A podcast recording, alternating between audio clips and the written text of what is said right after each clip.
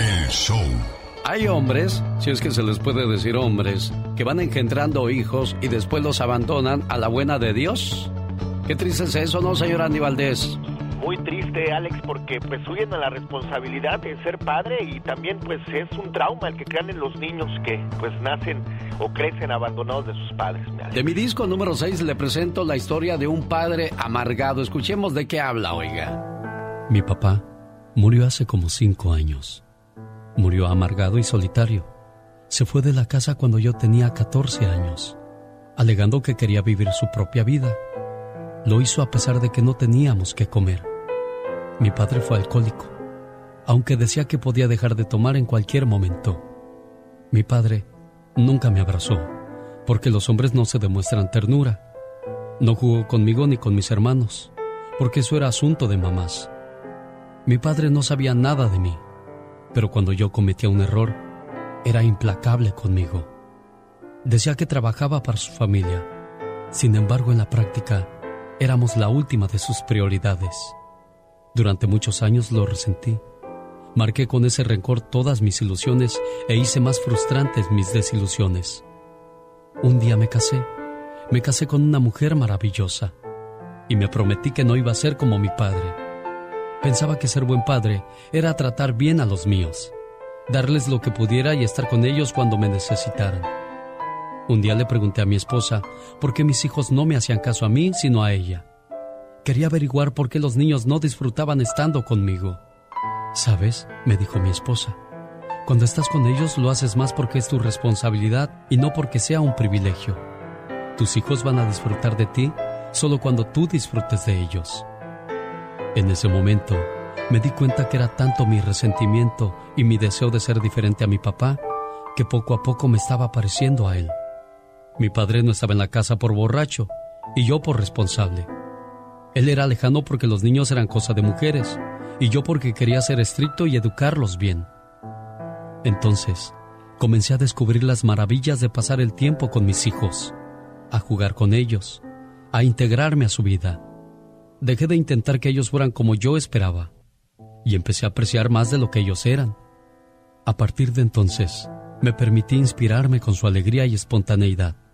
Caí en cuenta de que yo podía crecer con ellos ya no me esforzaba por ser el adulto que lo sabía todo. Más bien me inclinaba a ser más la persona que quiere enseñar, pero que también está dispuesta a aprender. Créanme lo que esto no ha sido fácil.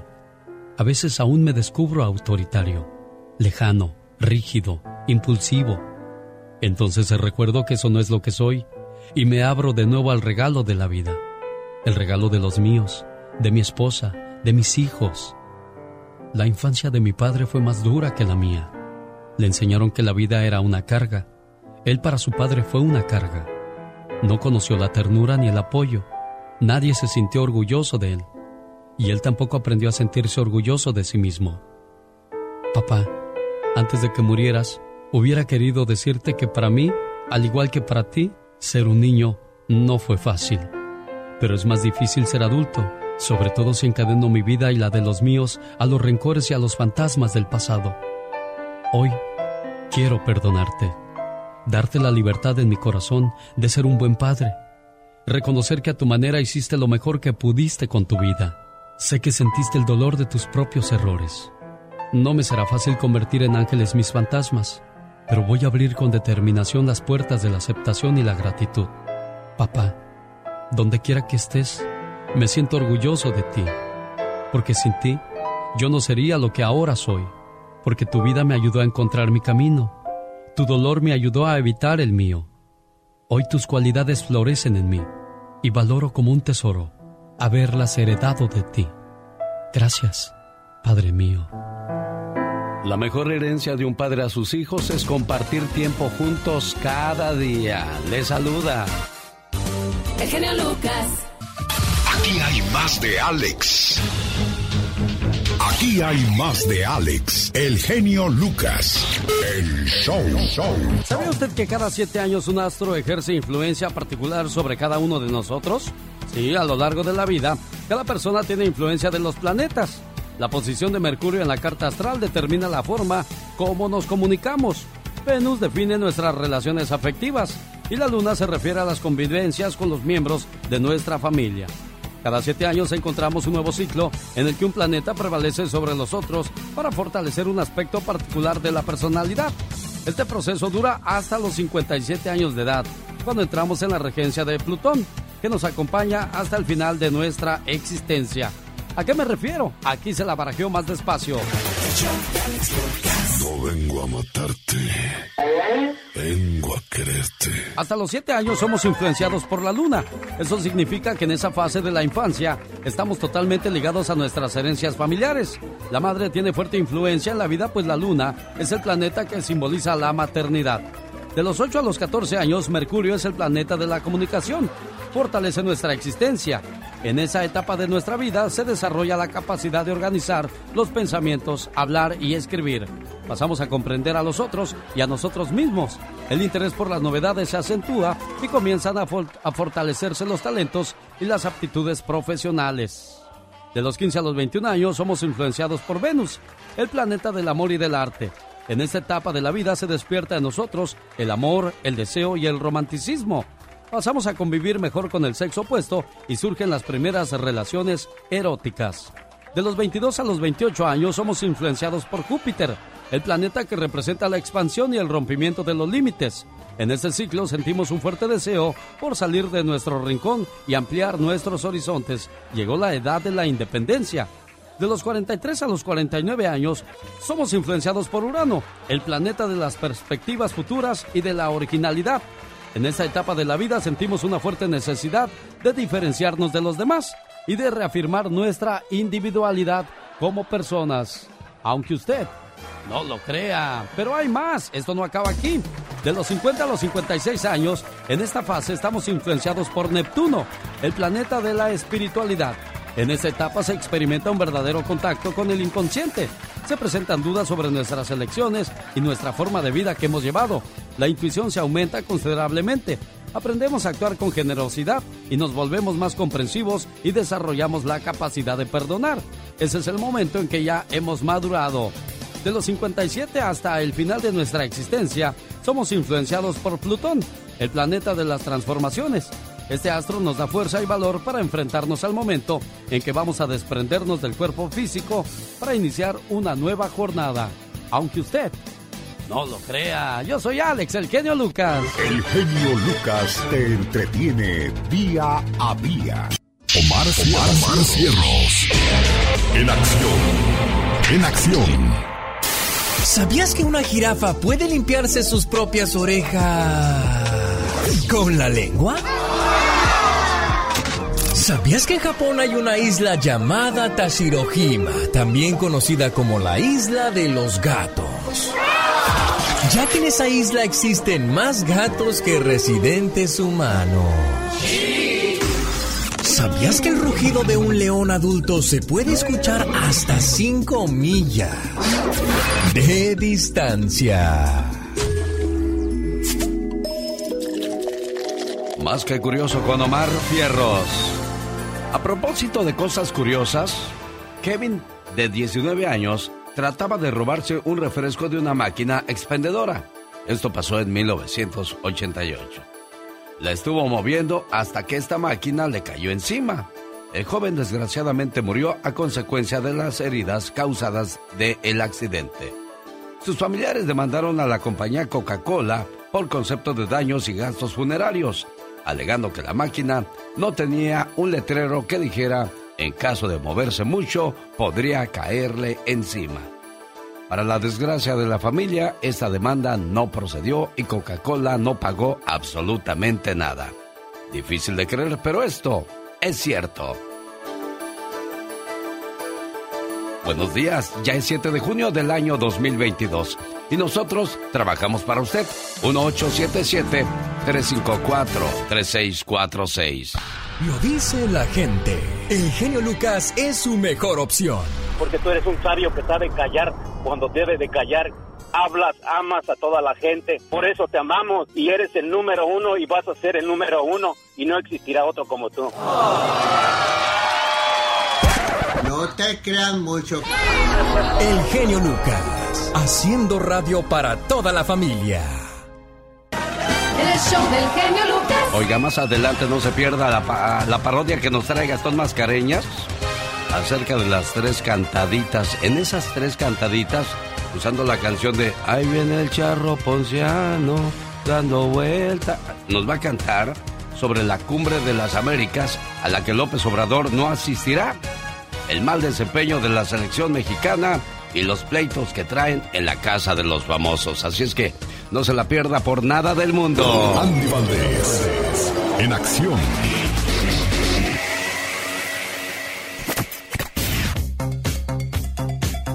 Se sube el telón, abrimos el baúl de los recuerdos y le presentamos la siguiente historia. Andy. ¿Cómo están familia bonita? Bienvenidos Alex, estamos viajando al año de 1999 en un día como hoy, 7 de junio. Todos los medios del espectáculo y de noticias paraban alrededor de la muerte del señor Francisco Stanley Albaitero, mejor conocido como Paco Stanley, el cual fallecía asesinado el actor y locutor y conductor mexicano era asesinado. Sí, todo parece ser que era un complot, parece ser que por sus declamaciones, por sus poesías, pues todo esto no importaba porque en ese día la mafia terminaba con su vida, Alex. Se dice que era el que repartía la droga entre el mundo del espectáculo. Él inició en estaciones como la XCW como locutor, como en diversas películas, obras de teatro, cómo olvidarnos de la carabina de Ambrosio, cómo olvidarnos del Club del Hogar, cómo olvidarnos que vino a revolucionar la tele con sus kiss, kiss, kiss, kiss, kiss, kiss, chicas del coro, con diferentes frases y qué bonito declamaba este señor. La verdad que se va pues siendo la figura más conocida de la televisión en México.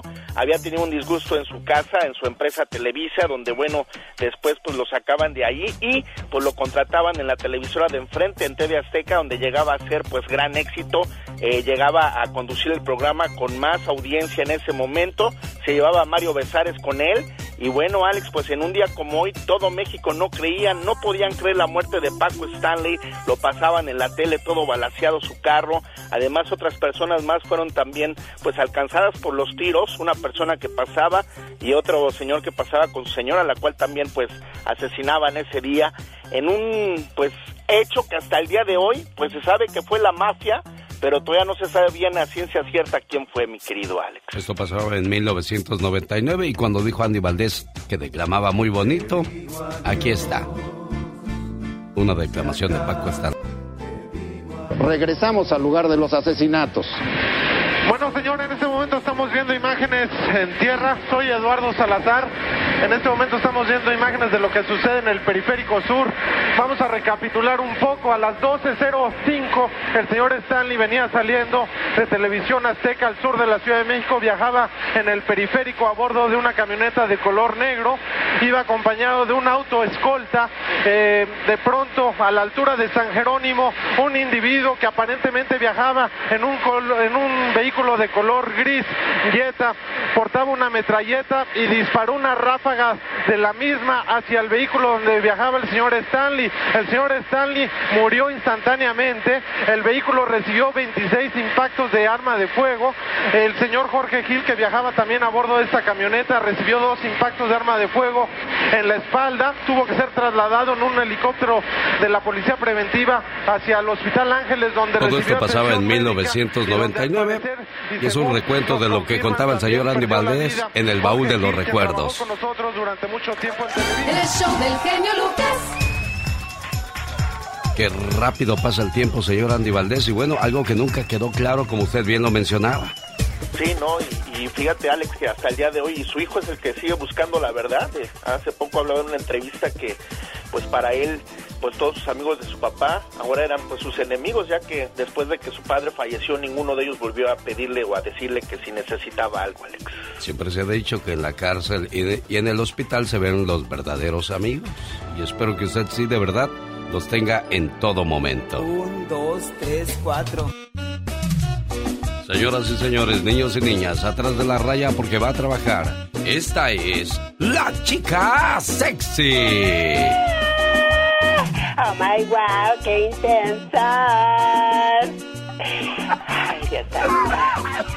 Ay, pequitas, pequitas, agua para el jefe. Bueno, lo que queda del jefe, oye. Fíjate que ya no está en edad uno de andar haciendo cosas.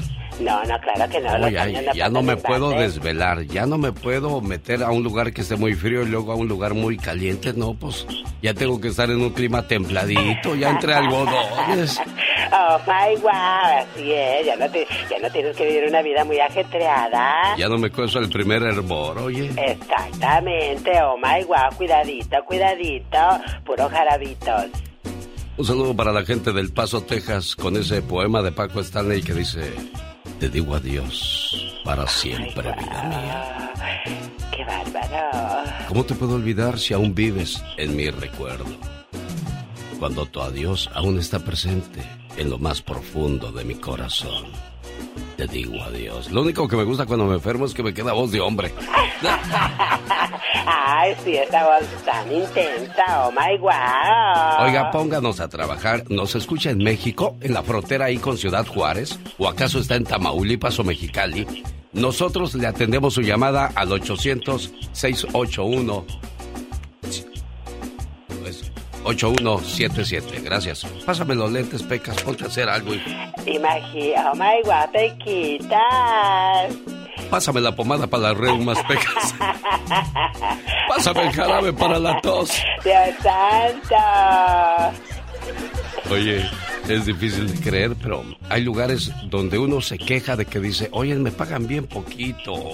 Ya quiero otro trabajo. Claro. Los habitantes de Malawi, en África, aunque usted no lo crea, ganan 596 dólares. Ay, 596 dólares. Pero al año. Ay, no lo puedo creer. Qué bárbaro, pobrecito.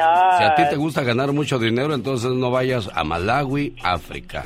Imagínate nada más que hacen con ese dinero pobre. ¿A ti te gusta gastar mucho dinero? No, si eres de esos como Alejandro Fernández que va y se echa un coñac o un champán de, de 30 o 40 mil dólares ahí en Las Vegas, Nevada. No, no, pues ¿para cuándo? Imagínate, y llevar dinero para allá, pues allá eres la reina de, de todo allá. Oh my wow. Tú que ganas miles y miles de dólares por echarte un grito ametralladora, no, pues vas a ir a humillar gente tú. Ay, imagínate nada más. Oh my wow.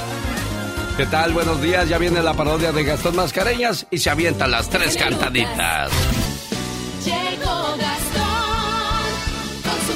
La semana pasada hablábamos de la Cumbre de las Américas, la reunión que se llevará a cabo en los Estados Unidos, y habló Andrés Manuel López Obrador que no va a asistir. Vamos a hablar acerca del mal desempeño de la selección mexicana, esa selección que nos representa en la Copa del Mundo en este 2022, por la cual yo no doy ni un peso. Llámeme usted eh, como guste, pero realmente, ¿quién es bueno en esa selección? ¿Qué nos está demostrando que nos va a pasar al quinto partido de ese tan ansiado encuentro que México no ha logrado en ninguna Copa del Mundo pasar? Y además, los pleitos que traen Laura Bozo, Niurka Marcos, que viejita quién sabe qué, que la otra vendida de quién sabe dónde. Cuéntanos, Gastón Mascareñas, en tus tres cantaditas el día de hoy. Genio y amigos, muy buenos días. Hoy les traigo las tres cantaditas y vamos a comenzar cantando sobre la cumbre de las Américas. AMLO no irá a la cumbre en apoyo a los de izquierda. Cuba, Venezuela y Nicaragua, aunque sean dictadores,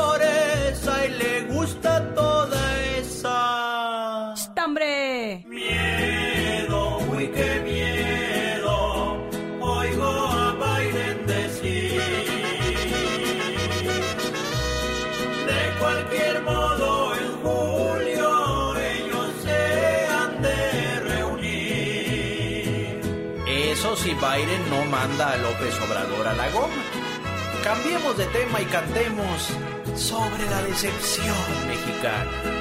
¿Qué le ha pasado al tri? Pregunta Doña Librada. Y todo México ya llevan más de un año jugando de la. ¡Grosero! Chille,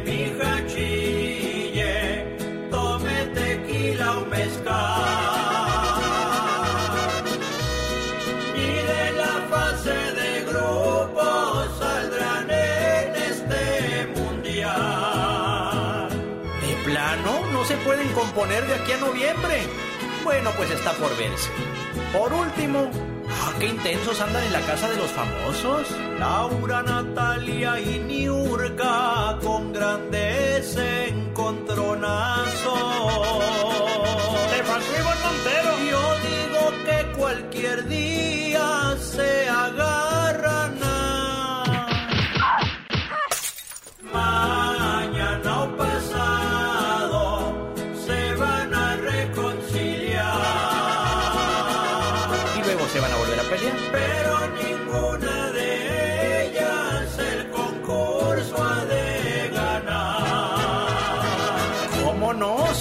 Sigue haciendo brujería como dicen que está haciendo, ella podría ser la triunfadora. Ah, sí, cómo no. Bueno, señoras y señores. Le mando saludos a la familia González del estado de Veracruz que nos escuchan en el área de Sonora a través de la aplicación alexelgeniolucas.com. Un día salí de Veracruz, pero Veracruz nunca salió de mí.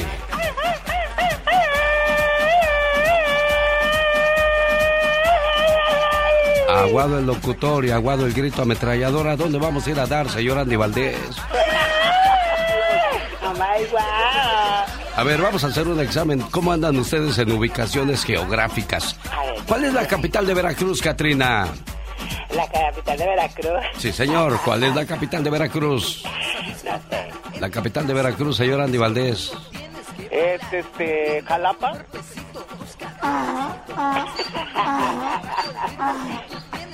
Qué vergüenza que va a decir la gente. Que no saben cuál es la capital de Veracruz. Si es Jalapa, no, o Córdoba. Bueno, yo dije de Córdoba porque de ahí es la familia que nos pide el saludo.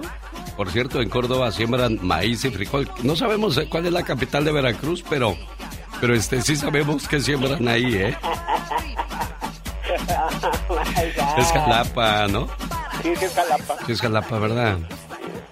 ¿Qué nos diría Paquita, la, la del barrio? Inútiles. No, tú a poco. ¿Y si somos o no somos? No, no, no. No, ¿verdad que no? No, no. Nosotros no hacemos, nosotros no hacemos, ni hacemos, ni deseamos. ¿Quieres presentarle a tu inútil a Paquita la del barrio? Rata de. Ah, qué bonita promoción hicimos en aquella ocasión. ¿Quieres conocer la soledad de Marcela? Ay, ese día entrevisté a Marisela y se puso sabrosa la plática. ¿Se acuerdan cuando entrevistamos a Marisela? Y dice, bueno, entrevistamos Me Huele a Manada, nomás yo lo hice. Sí. Porque es que decían que era bien especial Marisela. Dijeron, no le hagas muchas preguntas porque luego se enfada y te va a colgar. Y dije, ay, Diosito, ya le tenía yo miedo. Y de repente, ¿eh? ¿Qué pasó, señor productor? Porque simplemente es la dama de hierro. Y dice que ella está mucho mejor sin él. Porque ella prefiere ir sola que mal acompañada. Ella prefiere vivir sola con su soledad. Y así muchas historias podríamos sacar de esta gran cantante, de esta hermosa mujer, de esta leyenda de la música que le canta al amor y al desamor. Señoras y señores, con nosotros la dama de hierro, Marisela. Hola, hola. Buenos días, Marisela, ¿cómo estás? Buenos días, aquí, aquí, este, viajando, eh, lista para mis conciertos, este, estos días, caray. Sí. ¿Cómo estás tú? Feliz, oye, es, es primera vez en mi historia que yo platico con Marisela y, Oh, y escucho a una mujer agradable y sobre todo a esta hora del día diva de México. Así es. Buenos días, Marisela. Bueno, ya nos aventamos de una México. historia muy bonita con Marisela, de las grandes artistas que yo creo que van a pasar muchos años y sus canciones seguirán sonando como si se hubiesen grabado apenas el día de ayer. ¿Cuál es su artista favorita? ¿Cuál canción quiere escuchar? Pónganos a trabajar. Con el genio Lucas siempre estamos de buen humor. Ya, ya, ya, ya, ya. ¿A poco tú eres la Catrina? Ah, güey, güey. Esa señora debería estar en un manicomio. El genio Lucas, haciendo radio para toda la familia. Ese balazo fue grabado. Vamos a uno real, que dice así. No, espérate, fíjate que Es triste cómo a las personas se les ha hecho fácil sacar un arma. Mortal fin de semana se vivió en los Estados Unidos. Se registraron más de 10 tiroteos masivos en este país, en Socorro, Texas, Sumerton, Carolina del Sur, en Filadelfia, en Chattanooga, en Tennessee, en Pensilvania, en Omaha, Nebraska, en Mesa, Arizona, en Phoenix, Arizona. ¿Qué nos pasa como sociedad? Nos estamos volviendo muy violentos. Le dijo el niño a su papá, oye papá, si matamos a todos los malos, ¿quedamos solo los buenos? Dijo, no, hijo, quedaríamos solo los asesinos. No es cuestión de violencia, señores, es cuestión de educación. El show del genio Lucas. Un saludo para los que tienen una vecina o un vecino muy chismoso, o un vecino muy intrigoso, o un vecino muy mirón que no puede llegar la señora sola porque luego luego sale el vecino a tirar la basura. ¿A dónde va Roberto? Voy a tirar la basura, vieja. Si nunca lo haces. Bueno, pues hoy tengo ganas. ¿Algún problema? Cuando son bien machistas, así como el señor Andy Valdés. Hombre labrado, bragado, que no le puedes decir nada porque luego, luego se prende como cerillo. Dice, duro contra el muro, macizo contra el piso. Oiga, por cierto, de Roberto, hoy es el día de los Robertos. El significado del nombre de Roberto es el que brilla por su fama. Saludos a todos los Robertos y si hay Robertas, felicidades. Hoy también celebran su santo Isaac, Antonio María y Colman. Ah, es muy gabacho, ¿no? Oye, los, los, norteamericanos también celebrarán el Día de su Santo porque hace años hacíamos una fiesta de santo como si fuese el cumpleaños, ¿eh? Sí, no, no, hacían unas fiestas tremendas. Había un señor que se llamaba Domingo, todos los domingos se ponía bien borracho, porque decía que todos los domingos era su santo. Ah,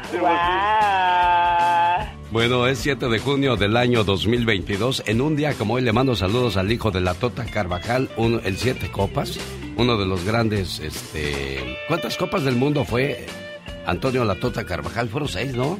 Sí, seis copas, por eso, pues de los más grandes porteros de nuestro país. Sí, cómo no, fue entrenador mexicano, eh, muy reconocido, sobre todo en los Ates del Morelia, porque se han llamado los Monarcas, los Ates, y hoy pues, ¿cómo es el Atlético Morelia? A quien mando un saludo es a la gente de Michoacán, que son muy, muy, muy, muy arraigados en las cuestiones del fútbol. En un día como hoy sacaron a la venta, pero de 1975, la videograbadora Betamax todos grabábamos las películas o los programas favoritos en unos cassettes grandotes, grandotes para después verlos y se nos enredaba la cinta ahí en la casetera y ahí andábamos pegando como si a golpes se fuera a desatorar y a componer. Oh my wow. Un saludo para la gente de Virginia. ¿Cómo está Mati? Mucho tiempo sin reportarse. ¿Dónde andaba? Criatura, dije, no, ya me cambió doña Mati. Tantos cosas. y cambió por Alfredo Ángel. Ah, caray, ¿quién es Alfredo Ángel? Alfredo Ángel es un compositor nuevo que me dijo, dile a Alex Lucas que me toque sus, mis canciones ahí en su radio. Sí. Y le digo, no, Alex Lucas no toca canciones inéditas. No, yo le voy a decir algo, Mati. Si el nuevo cantante trae una canción que, que le puso empeño, le puso esmero y que de verdad quiere hacerla en grande, bueno, pues ¿por qué no? Hay que darle oportunidad a los nuevos talentos. Oye, pero sí está tan buena las canciones. Tú como amiga de él, muchas veces decimos, no, pues sí está buena, grabas, cantas bonito. Pero nada más lo decimos por compromiso, pero no somos honestos. Sí canta bien tu cantante, Mati. Sí, sí, de manipulación. Es una canción hermosa, un viejo. A ver, ¿qué eh, dice la de manipulación? ¿Qué dice esa canción? Dice, ay, Alex, ¿Ya ves? ¿Ya ves? De eso se trata, Mati. Hola, Jesús de California. Buenos días, ¿cómo estás? Hola, mi amigo Genio Lucas, ¿cómo está? Muy bien, feliz de recibir su llamada. Díganos, Jesús, por favor. Mire, quería pedirle una canción de Marisela, que es mi, que es mi número uno artista. Eso, ¿cuál te gusta de Marisela, Jesús? Sin, sin él. Sin él. ¿Y esa dedicada para quién, oye? Mire, ayer fue cumpleaños de mi esposa y no podría, no podría felicitarla. Claro, ¿cómo se llama ella? Se llama Sandra Machuca. Para Sandra Machuca, entonces le ponemos una canción al buen Jesús de California y ahora platicamos con ella. ¿Por qué no? No se vaya. El genio anda muy espléndido. Y hoy le va a conceder tres deseos a la llamada número uno. ¿Qué artista? ¿Cuál canción? ¿Y para quién? Son los deseos del genio Lucas.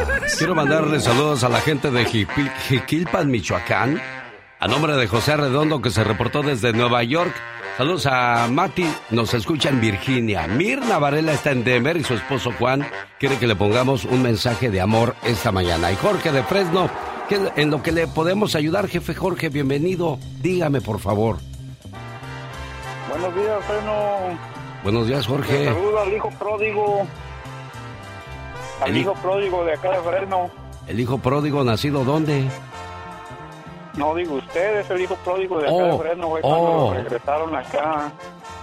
Este, pues quería saludar a todos mis paisanos de Lagos de Moreno, la capital del mundo, y me recordé de un día que don Pito Loco le dijo, usted es un tartulino. Así como no. No sé por qué borró esa, esa, no, todo, todo lo, todo lo, no, todo lo conservo yo de Don Pito Loco y sí lo tengo por aquí. Esa, esa me gustaba porque me decía, eres un tartulino. Y yo le decía, ¿qué es tartulino, Don Pito Loco?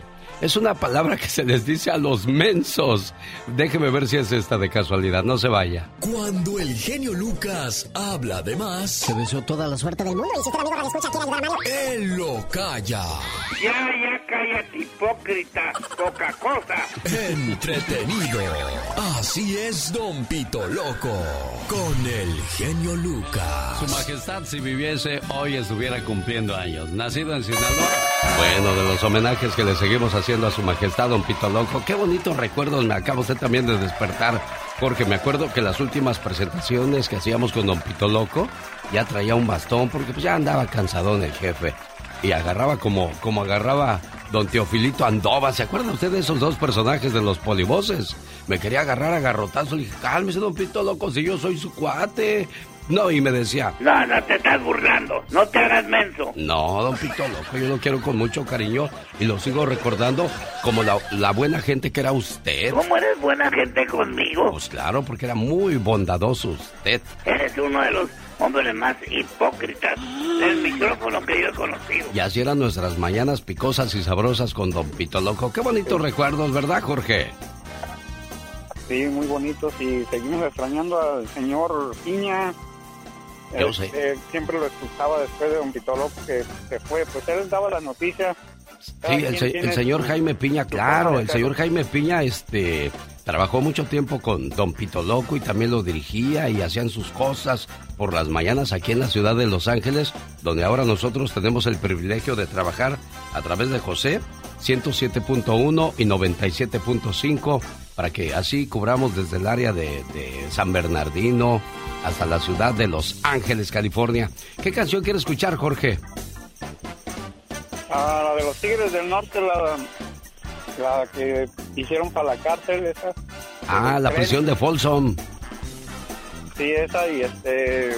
Decirle que por favor le ponga más segmentos al, al rinconcito del muchacho alegre, porque me gusta mucho cómo hace el rinconcito. Hoy nos va a hablar acerca de que falleció la bebé Gerber. Esto pasó el viernes pasado y nos tiene una historia muy buena al estilo de Omar Fierros. El show del genio Lucas. ¿Le dices constantemente a tus seres queridos cuánto los quieres o asumes que ellos ya lo saben? Nunca dejes pasar los días sin decirles o sin recordarles a tu familia el amor tan grande que les tienes. La reflexión de la media hora nos habla de lo importante que es recordar a diario a nuestros seres queridos lo mucho que los amamos. De eso, sí, de eso va a hablar nuestra reflexión acerca de que todo va a pasar de moda, pero los buenos principios nunca. Quédese con nosotros.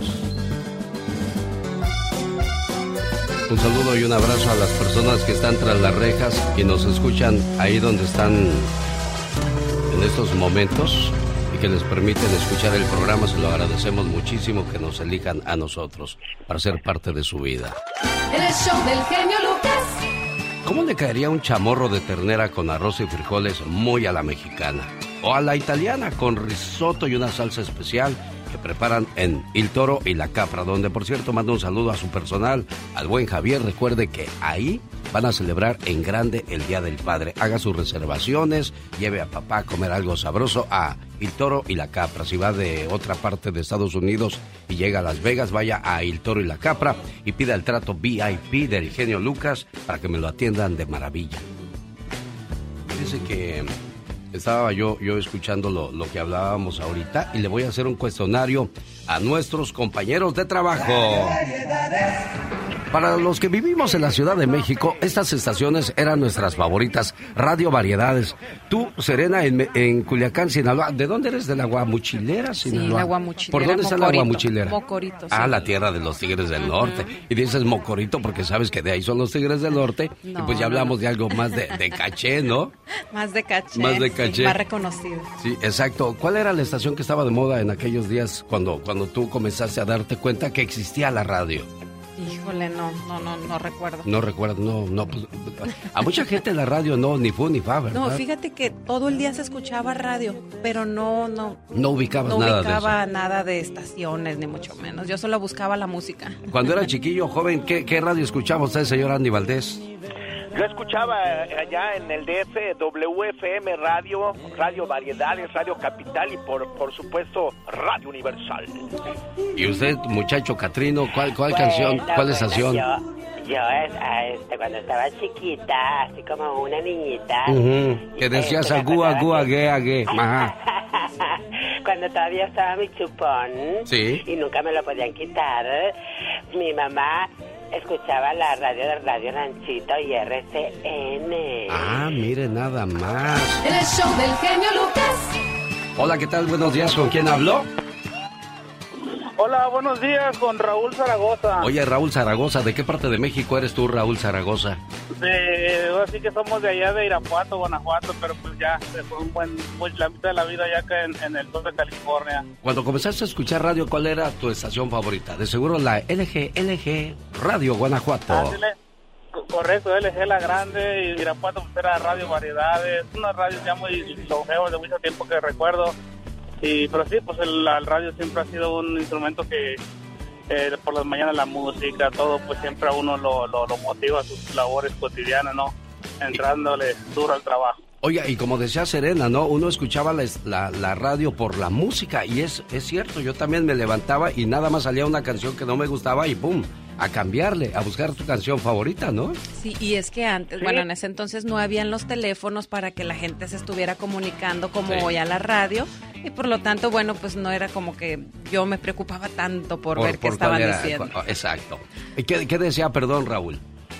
No, sí, mire, pues aparte de que es un gusto este, saludarlos a ustedes, a todo su, su, equipo, todo su personal que hacen un gran este, equipo definitivamente ahí, ustedes alegrando aquí a, la, a la comunidad y con, pues, con esa variedad que tienen reflexiones y todas esas cosas que, que pues juntándolas hacen una gran, definitivamente un gran equipo, todos en general definitivamente. Y ya después de saludarlos, quisiera ver si uh, pudieran hablarle a, mi hija. Ella es su cumpleaños el día de hoy, 21 años. Está este, estudiando en México. Uh, por seis meses fue de estudiante de intercambio. Está en la universidad en Querétaro.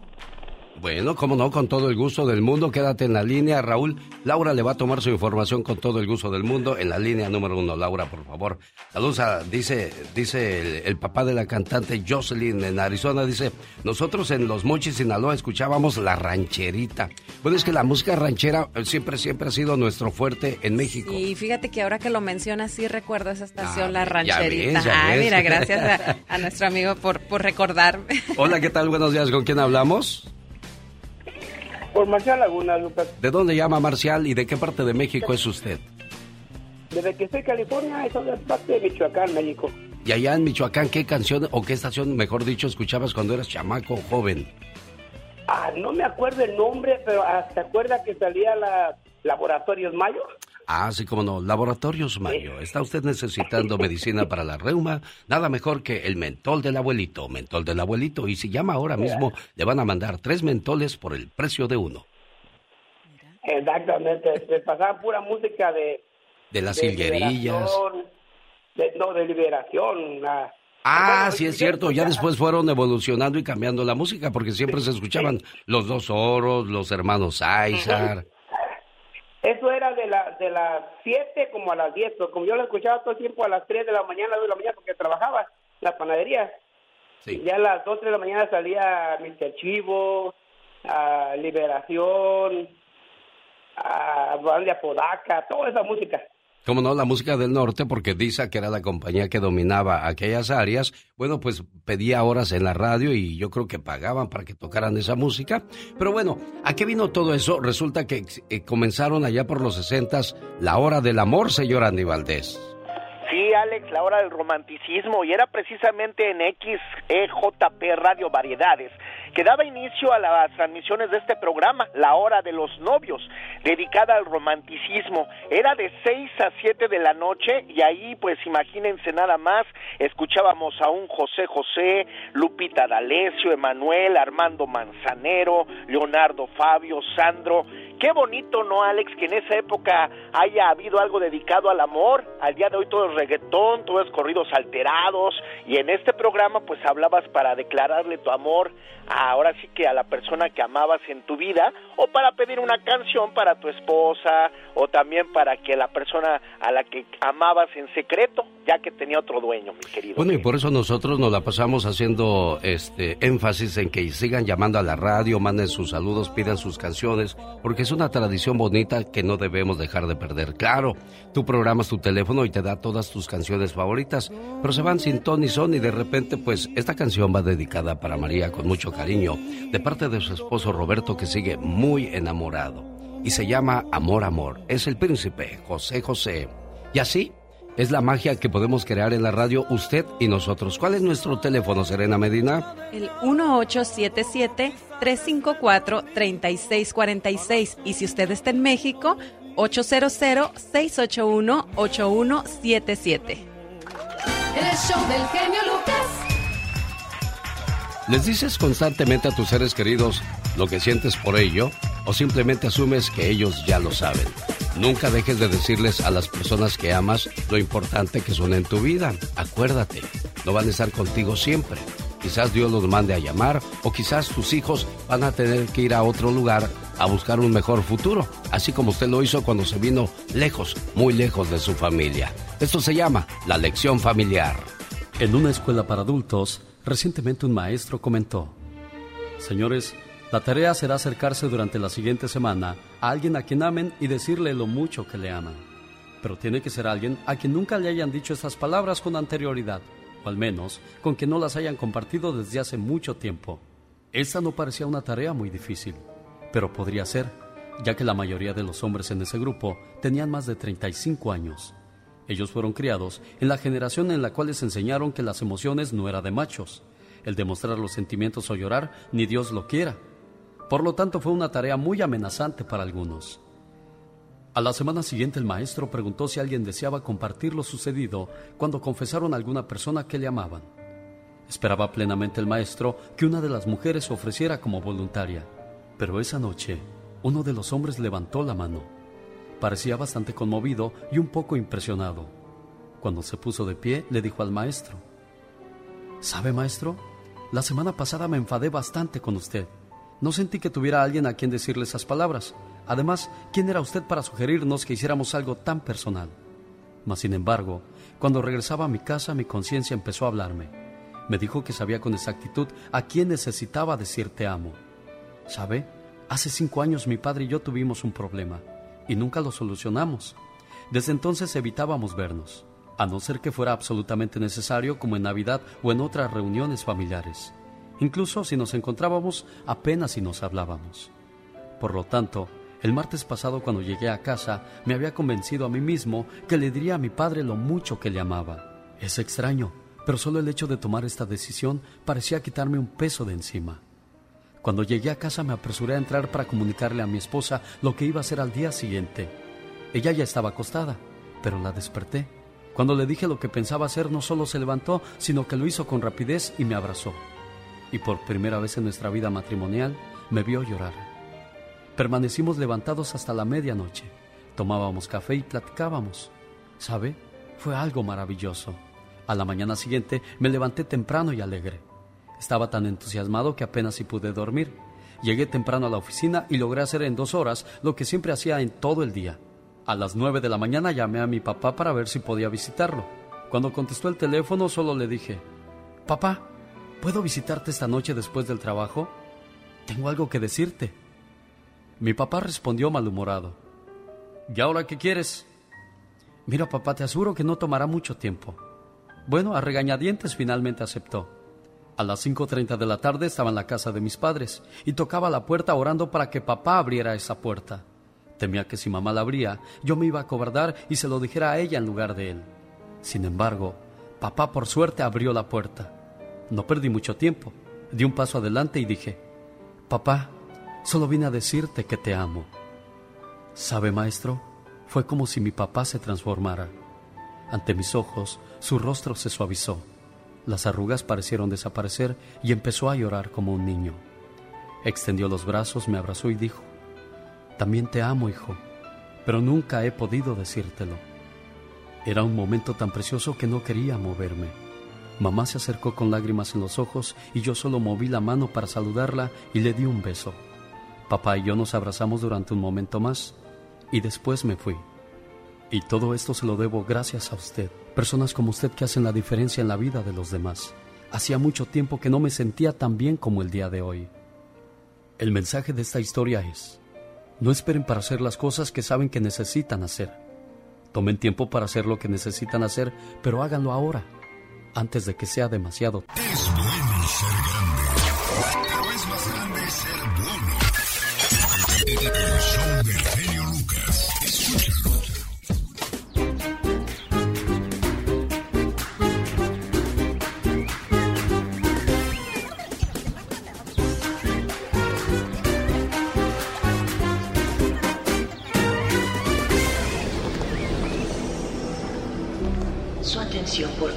Pasajeros del vuelo 334 con destino a Monterrey, California, a favor de abordar en la sala 4.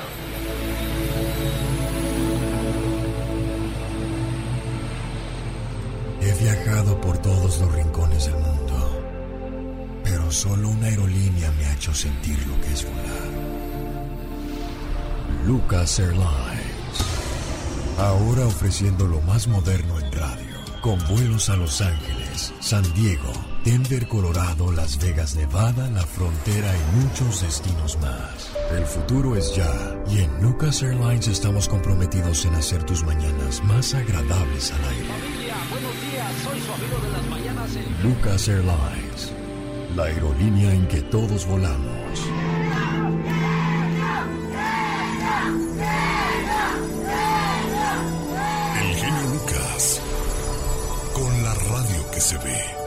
Oye, fíjate, estás en Disney con tu pareja y de repente le dices, volteate hacia allá.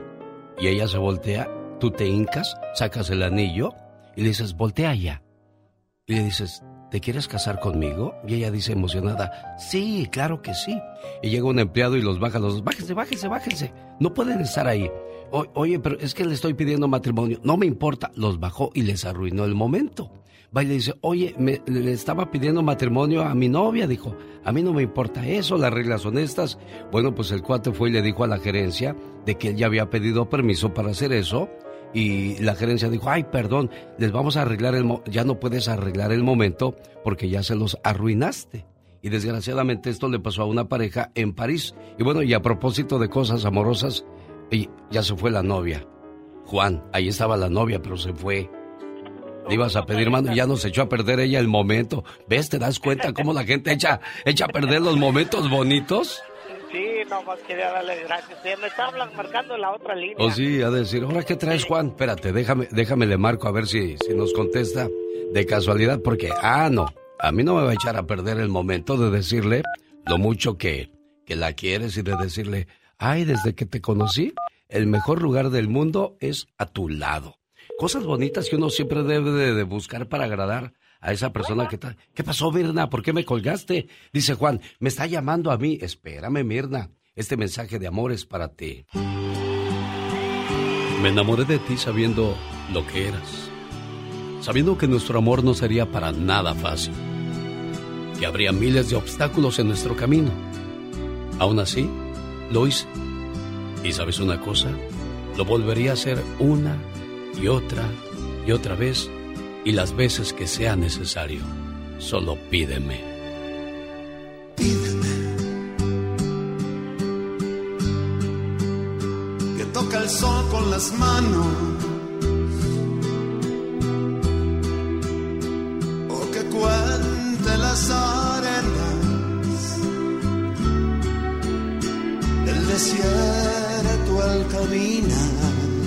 Mirna Varela, dice Juan que si te quieres casar con él. ¿Otra vez? Ot- exacto, otra vez para reafirmar ese amor que te tiene, niña. Ah, no, pues ya saben que sí. Gracias por los años que está conmigo. A veces yo la he regado y me he salido a veces del, de la planta, pero pues gracias por su paciencia y, y que Dios la siga bendiciendo y muchas gracias por estar conmigo siempre. Es un mensaje de amor para ti, Mirna. Sí, gracias. Ya sabe que yo también lo quiero mucho y pues ahí estamos echándole ganas.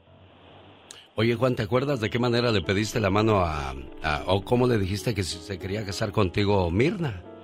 Yo ah, recuerdo una vez que le dije que si podíamos salir a, a comer y no fui. Y después le dije que si volvíamos a salir y no fue. Y así hasta el tercer intento y sí le dije que si quería ser mi novia y nos casamos, mire, gracias a Dios. Mira nada más qué bonito. Bueno, pues que sigan felices por los siglos de los siglos, amor. Yo cuando me casé solamente le dije a, a- a mi mujer, ¿te quieres casar conmigo? Sí, y ya nos casamos así de simple. Yo creo que nos, nos faltó eso de, de ¿qué, ha- qué hago para, para Sí, sí, sí, impresionar, la emoción, la- la- el enamoramiento, eso, eso bonito. Ese proceso bonito. ¿Cómo te pidieron la mano a ti?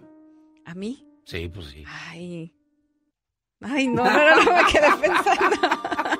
No, no recuerdo. Bueno, es un momento que, que para muchos es muy emocionante. Hoy día lo están haciendo con, vamos a revelar el sexo de la criatura. Sí, sí, y hacen todo un show, ¿verdad? Esa Sí. es la, la novedad de, de estos días.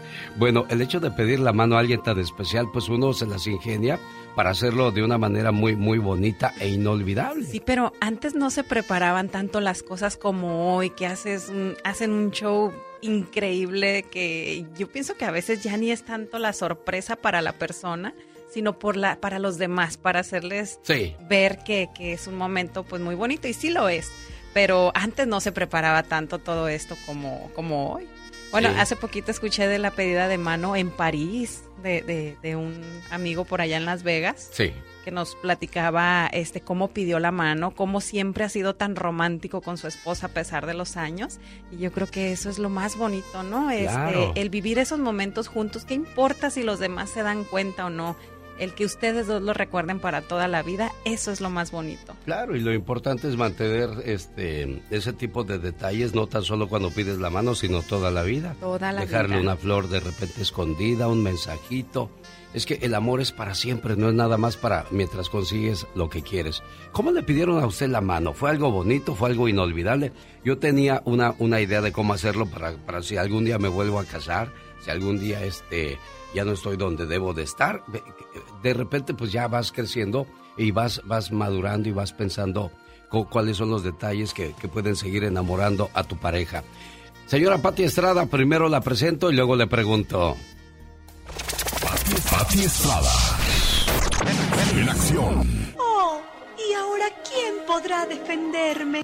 Llegó la hora de casarse. Cuando Pati Estrada se casó, ¿cómo le pidieron la mano? ¿Fue así nada más de que se la robaron o hicieron algo, algo, este, eh, emocionante, No, fíjate creativo? que no me lo vas a creer, pero me gusta ser bastante honesta y, y mucho más con contigo, con nuestros radioescuchas.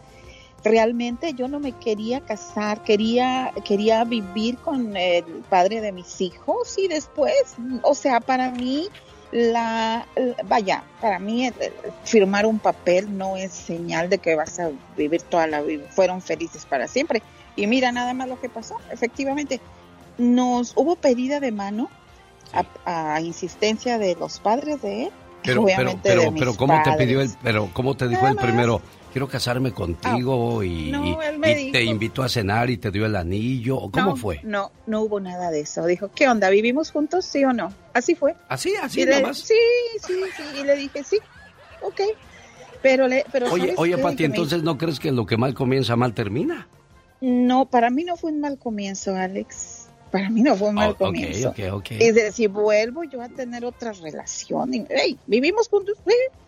¿Por qué Así, no? Si me, si me late, si lo quiero en ese momento y trato de ser feliz a esa persona porque me enamoré y esa persona intenta lo mismo, un papel, una celebración, un evento religioso o una celebración no es garantía de amor duradero. El amor duradero viene en tu corazón y en el compromiso que tengas con la pareja que amas para, para seguir cultivando esa matita. Voy y compro una mata y es mi decisión que Claro, esa claro. Y, era lo que yo decía, el amor eh, pues es para siempre, no es nada más de- del momento de querer Claro, impresionar y quedar bien. Vamos a las No hubo informaciones. vestido, No hubo nada de eso, ni Eh, fiesta, uh, ni no, mole. Hubo un, hubo un detalle, una, una celebración íntima y bueno, me casé por la iglesia porque si no a, mamá le- a mi mamá le hubiera dado un infarto. Ah, pero, ah, eso. pero ¿qué tal la luna de miel? Esa sí no faltó, ¿verdad? Esa no la cuento. les digo, les digo, señoras y señores. Bueno, se fueron directo al postre, no, no se fueron por Ya. platillo, que la sopita, que la, la carnita, no, directo al postre. Pati Estrada, dígame por favor, ¿qué pasa con los estafadores que ahora se hacen pasar por agentes de la patrulla fronteriza? Así es, Alex. Y bueno, la, Agencia de Protección al Consumidor nos dice que tenga mucho cuidado nuestra comunidad porque ahora se hacen pasar. Y bueno, esto lo mencionamos precisamente porque el blanco pues será nuestra gente mayormente migrante o indocumentada. Se hacen pasar por agentes de la patrulla fronteriza y les piden dinero, les dicen que tienen orden de arresto. Por favor, por favor, tenga mucho cuidado. Usted mismo debe de contactar a las oficinas de la patrulla fronteriza. Usted mismo tiene que saber si en verdad tiene eh, un delito, tiene o por ahí alguna cosa turbia en relación a su situación migratoria, que alguien le diga, llama y a ver si es cierto eh, que necesito pagar una multa. Acuérdese, la patrulla fronteriza no le va a pedir que pague ni con tarjeta de regalo, ni que tampoco le mande una transferencia de dinero. Ellos actúan oficial y legalmente, Alex. Y si usted recibe una llamada de esto, denúnciela a reportefraude.ftc.gov de Víctor. Oiga, y a propósito de problemas, debe la renta a una persona que le rentó un cuarto y no hay contrato. La casa no es del rentero. ¿Debo o no debo pagarle la renta a esa persona? A ver, no entendí yo esa situación. Platícamela o barajéamela más Ay, despacio, que- Pati Estrada. Es que, es que esta señora me habla el día de ayer y dice, he estado atrasada con la renta y ahora la, la señora que me rentó el cuarto me exige que ya le pague, pero yo le digo que la pandemia y además, además la casa ni es de ella. Así fue la, situación de la plática con esta señora que seguro nos está escuchando. No hay que ser gandallas ni lanzas. O sea, efectivamente no hay un contrato de renta, es un acuerdo verbal entre amigas, ahora ex amigas, pero pues usted debe una, debe una renta, páguela, no, no, no sea lanza, o sea, es que la casa no es de ella, la casa no era de ella cuando le rentó el cuarto tampoco. Ex- eh, la persona que, que usted hizo un compromiso de que le va a pagar un... Ya es compromiso moral, ya es cuestión de, de- decir, oye, me hicieron el favor de rentarme un cuarto, pues yo tengo que pagar. Ah, pero no tengo un contrato, no estoy obligada a pagar. Exactamente, no. Pero sí es que entre amigos no se hacen contratos, Pati Mm, Estrada. Ese es un problema muy grande, Alex. Esta es una cosa muy, muy delicada, pero para eso existen las cortes de casos menores. Se llama Small Claim Court. Pero de Este verdad señor- vas a perder el tiempo a ir a alegar con una persona Sí. que no va a querer pagar, Pati. o que ni siquiera se va a presentar a corte Exacto. y para obligarla a que pague. Yo creo que eh, yo creo que siempre, por muy amigo que sea, háganlo firmar un contrato para después pues no andar po- con problemas como el de esta pobre mujer que es madre soltera y que todavía le, le rentó un cuarto a una amiga y ahora no se lo quiere pagar. Ahí sí es de que yo creo que ya basta, ya basta de que abusemos de la generosidad y la solidaridad de los amigos cuando uno está en desgracia. De eso vamos a hablar el día de hoy en el Ya Basta. Renteros malos para pagar. Y también hay buenos. De, claro, claro, vamos a hablar de los dos lados. Esta es la radio en la que trabajamos para todos ustedes. ¿Qué tal? Buenos días. Donde nos escucha, repórtese con nosotros. Oiga, y con ese sabroso ritmo nos vamos hasta Querétaro para ponerle sus mañanitas a la preciosa cumpleañera Andrea Zaragoza, estudiando en Querétaro. A nombre de su papá Raúl, muchas, pero muchas felicidades. Y este mensaje de amor es para ti, preciosa, esperando que todos tus sueños se conviertan en realidad. Feliz cumpleaños, querida hija. No importa cuántos años pasen, siempre serás la pequeña princesa de la casa. Eres mi regalo del cielo y la mayor bendición que Dios me pudo dar. Te deseo mucha felicidad en este día que estás cumpliendo un año más de vida y que puedas ver realizados todos tus anhelos y que siempre estés rodeada de personas que te aprecian. Un papá y una mamá siempre quieren lo mejor para sus hijos. Feliz cumpleaños. Oye Raúl, ¿y lloraste cuando tu niña Andrea te dijo, pa, me voy a estudiar a Querétaro? ¿O qué sentiste? ¿O qué hiciste? No, pues ahora sí que... No, realmente no. Es, algo de que desde que hace cuatro años ella inició, terminó su... su ah, perdón, hace tres años terminó su, su colegio, su high school. Entonces ya que empezó la universidad, pues ya sabemos que se va fuera de casa. Eh, gracias a Dios no se fue tan lejos. Vivimos aquí en, en, Coachella, ella se fue a, a San Bernardino. Una distancia relativamente corta pero no es lo mismo cuando uno se acostumbra a verlos a diario todas las noches, te levantas por la mañana, los ves, o sea, son cambios que se tienen que hacer por, por naturaleza, ¿verdad? Ellos se tienen que, que crecer, desarrollarse. claro.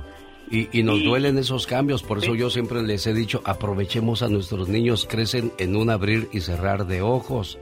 Y mientras no te los cases, mientras no andes de noviera, en lugar de, de dedicarte a estudiar, todo está bien, Andrea, ¿eh? Cuídate mucho, sigue estudiando mucho porque ya viste que tus papás se sienten orgullosos de todo lo que has hecho, ¿eh? No, no, definitivamente, mil por ciento que sí. Bueno, algo, algo, algo que le quieras decir a tu papá por este detalle, Andrea. Ay, mm, pues ya los extraño y, ya quiero verlos. claro. Claro, eso es a lo que yo me refiero, ¿no? De que ahora queremos recuperar ese tiempo que a veces nos enojábamos con ellos o los regañábamos como padres. Es mejor vivir en armonía que estar como perros y gatos, ¿verdad, Raúl? No, no, definitivamente, este, debemos de ser, este, agradecidos con la vida y yo, gracias a Dios, tengo la dicha que mis padres los tengo a dos cuadras de mi casa. Mucha gente los tiene fuera del país, ¿verdad?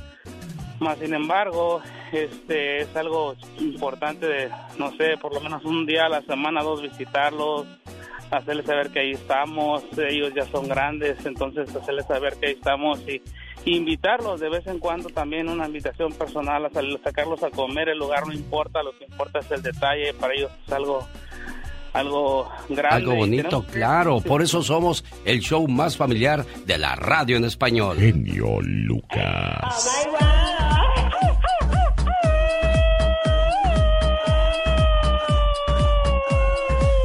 ¿Por qué lo tienes todo, Katrina? No sé, bebé, no sé, bebé, no sé, no sé, no sé, bebé, no sé, bebé. Señoras y señores, ella dice, duro contra el muro. Masita contra el piso. Arre con la que barre. Trucha con la carrucha. La chica sexy. Oh my god. Oye, yo tanto que le decía a Don Pito Loco.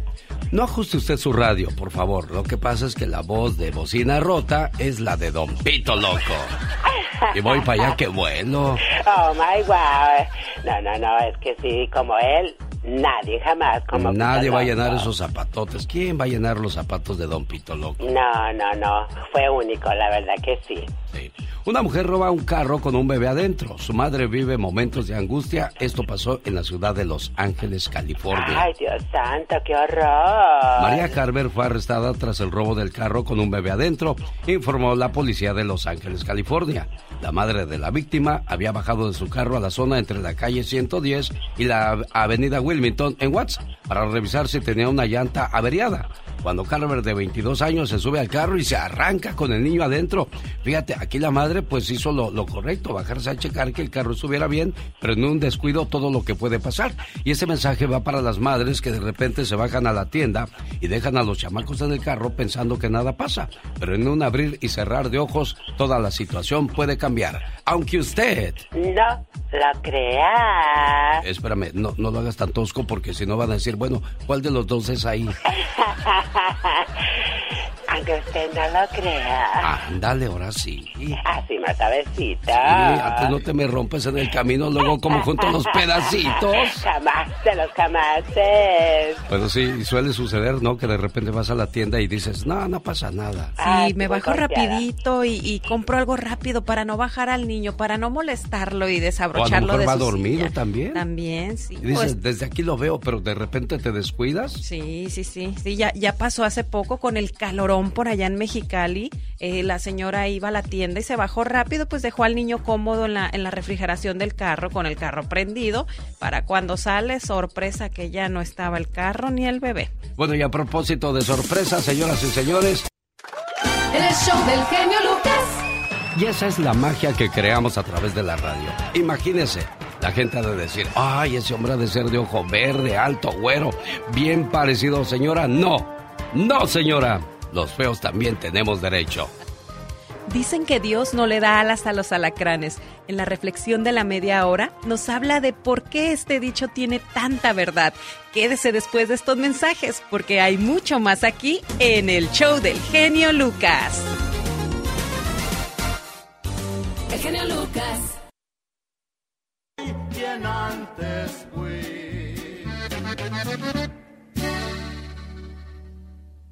El genio Lucas presenta a la Viva de México en Circo, Maroma y Radio. Se me antoja un chocolatito. Ah, bueno, y a mí me traes por favor una avenita. A la diva le traes cafecito, a Serena Medina, porque eh, ella está a dieta. Tráele una canelita para que se siga viendo delgadita. Tamaña panzota que tiene. Hola. Ya va a No seas empezar. grosera. Ya va No seas empezar. grosera. ¿Cómo está diva de México? Espectacular. Y sacadísima de onda, como dicen los chicos de los 90, porque así decían en los 90. Ah, sí, cómo no. Cuando algo malo pasaba. Me sacas ¿Cómo de onda. estás? Estoy sacada de onda. ¡Ay, tú! Ridícula. Así que, si tu papá, o tu mamá, o tu abuela dice sacada de onda, ya está en old, en, en bastante, en old lady, en, en- en- adiós, adiós, adiós, Nicanor. Les Qué cuento feo, ¿verdad, que- diva? Cuando Sí. uno ya... Y no lo acepta, eso es lo peor cuando Ay, no lo no, aceptas, ridículos. que ya llegaste al quinto piso, diva. Ay, bueno. Y peor cuando... ¿qué pa- Llegaron, ¿Qué, pasó, Pola? llegaron. Te comiste la torta antes del recreo. ¿Y eso qué tiene que Pues ver por la con nota lo de que estamos- Shakira. Ah, La nota de Shakira que le estaba platicando a la pobre Pola. Que no nada más usted, señora, allá en su colonia pobre o en su condado pobre, le encuentra cosas al marido en el celular. Shakira le encontró a Piqué, Piquete y Piquete, unos videos, unos videos, no con una, fue con muchas. Le, con- le encontró a Piqué video sexual y no era para ella. Por eso se retira, se separa y él dice que no quiere que los niños salgan de España. Pues los niños no saldrán de España, pero tú sí sales de mi corazón, le dijo Shakira, y vámonos a lo grande. Ahí viene, la, ahí viene la bronca ahora, ¿no? De que los niños, que las propiedades, que las cuentas bancarias. Pues ahí Una- está. un divorcio siempre va a traer muchas consecuencias, así es que si señor, señora anda en malos pasos, todavía puede componer el camino porque no quiere verse envuelto en ese tipo de problemas. Pero bueno, pues muchas veces cuando no hay nada que pelear, bah, se acaba todo en un abrir y cerrar de ojos, diva. Pues sí, pero eh, ojo. No porque seas famoso tienen mucho dinero. Bueno, Shakira sí, pero Pablo Montero no. Ah, ¿qué pasó con Pablo Montero, diva de México? Iba a tener un evento con Lupillo Rivera. Iban a inaugurar en Poderosos, en Ricos, un restaurante que Lupillo sí, en puntual, en, verdad, en profesional, llega a en Ciudad de México a inaugurar el evento. Pablo no llegó nunca.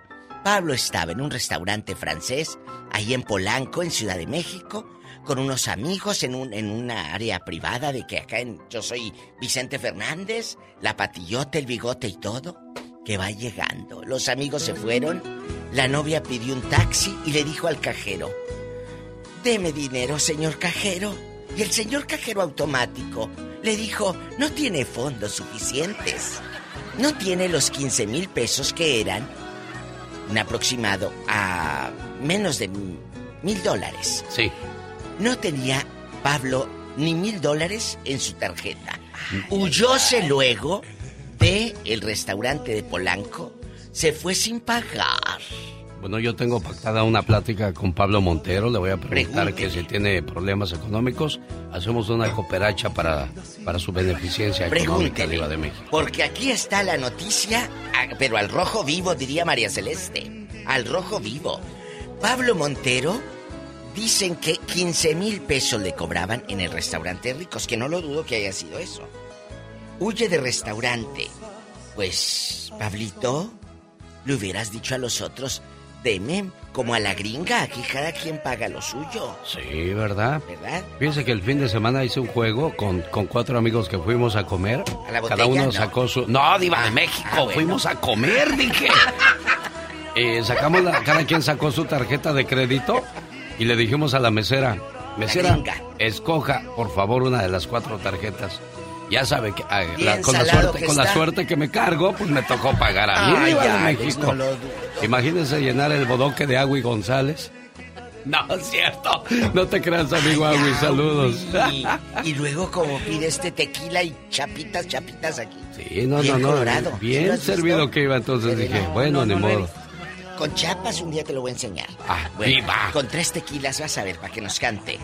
Les cuento que a Talina Fernández, pues eh, le dijeron que ya cumplió su ciclo en el programa Sale el Sol, que la verdad qué bueno que se fue porque nada más le daban un pedacito de espacio y ni la levantada tan temprano.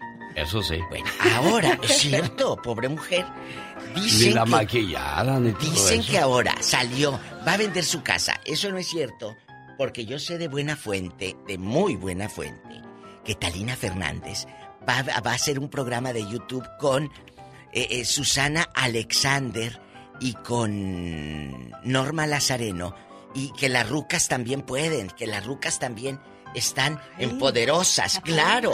Va a ser tres, un programa de tres señoras adultas en chiquillas porque van a contar anécdotas del novi, de los novios y todo.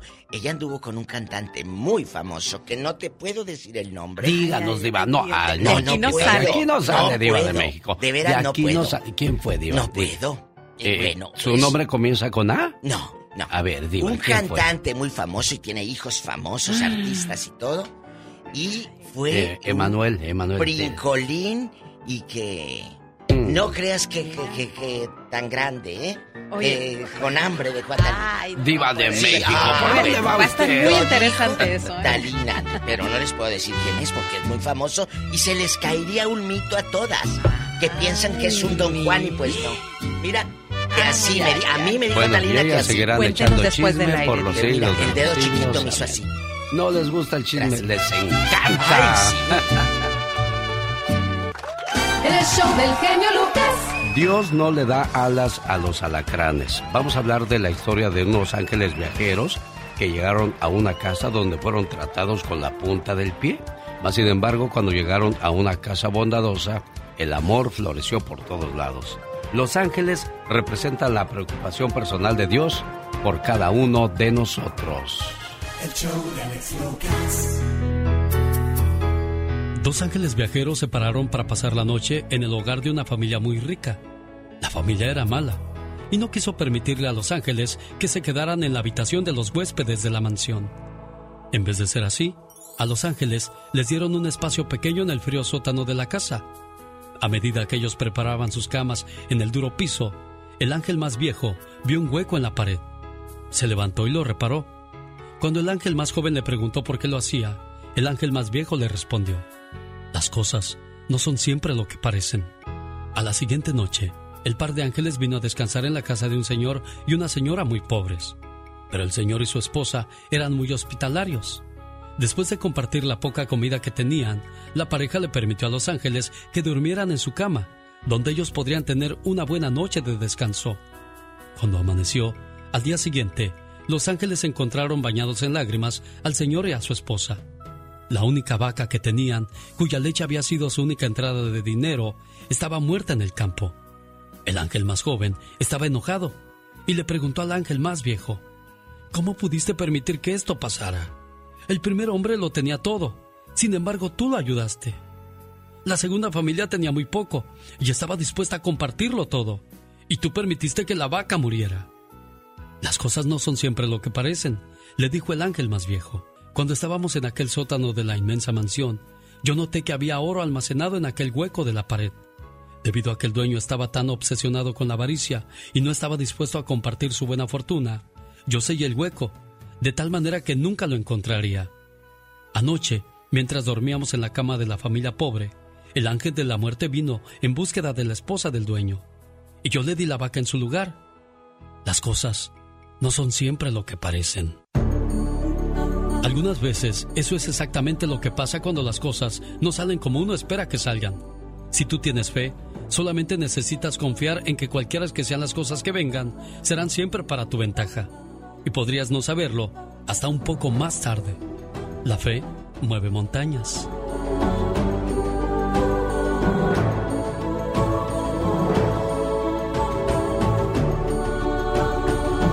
Alex, el genio Lucas. Esta mañana le mando saludos en el día de su cumpleaños a Ángel Castellón en Indio, California. Ángel está celebrando su cumpleaños y así lo saludo esperando que se la pase muy bonito y que cumpla muchos, pero muchos años más a nombre de su papá Ángel.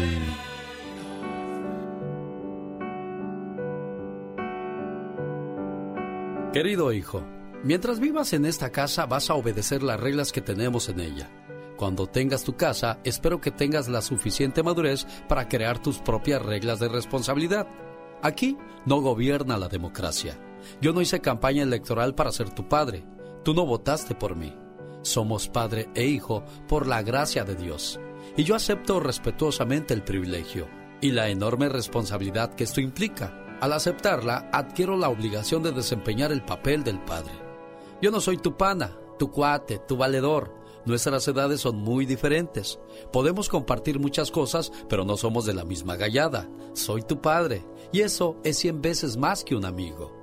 Sí, también soy tu amigo, pero estamos en niveles completamente distintos.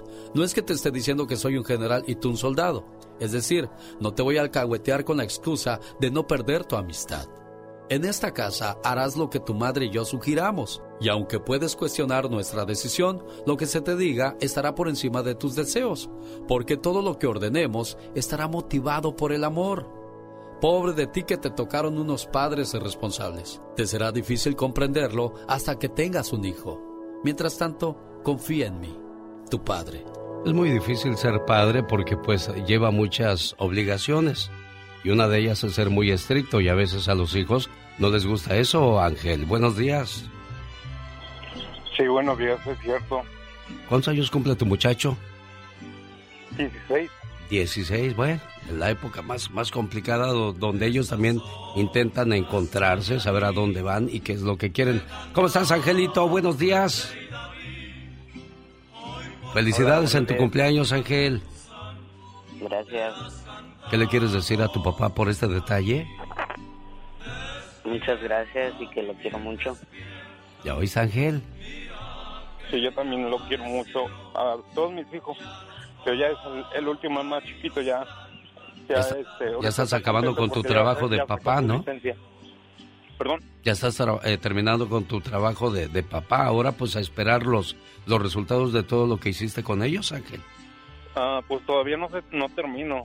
Termina uno ya cuando ya uno se va de, de, esta, de ese mundo, porque aún así, como yo les he dicho a ellos, aún así estén bigotones y peludos, pues de todos modos van a tener que acatar mis órdenes y las de su madre.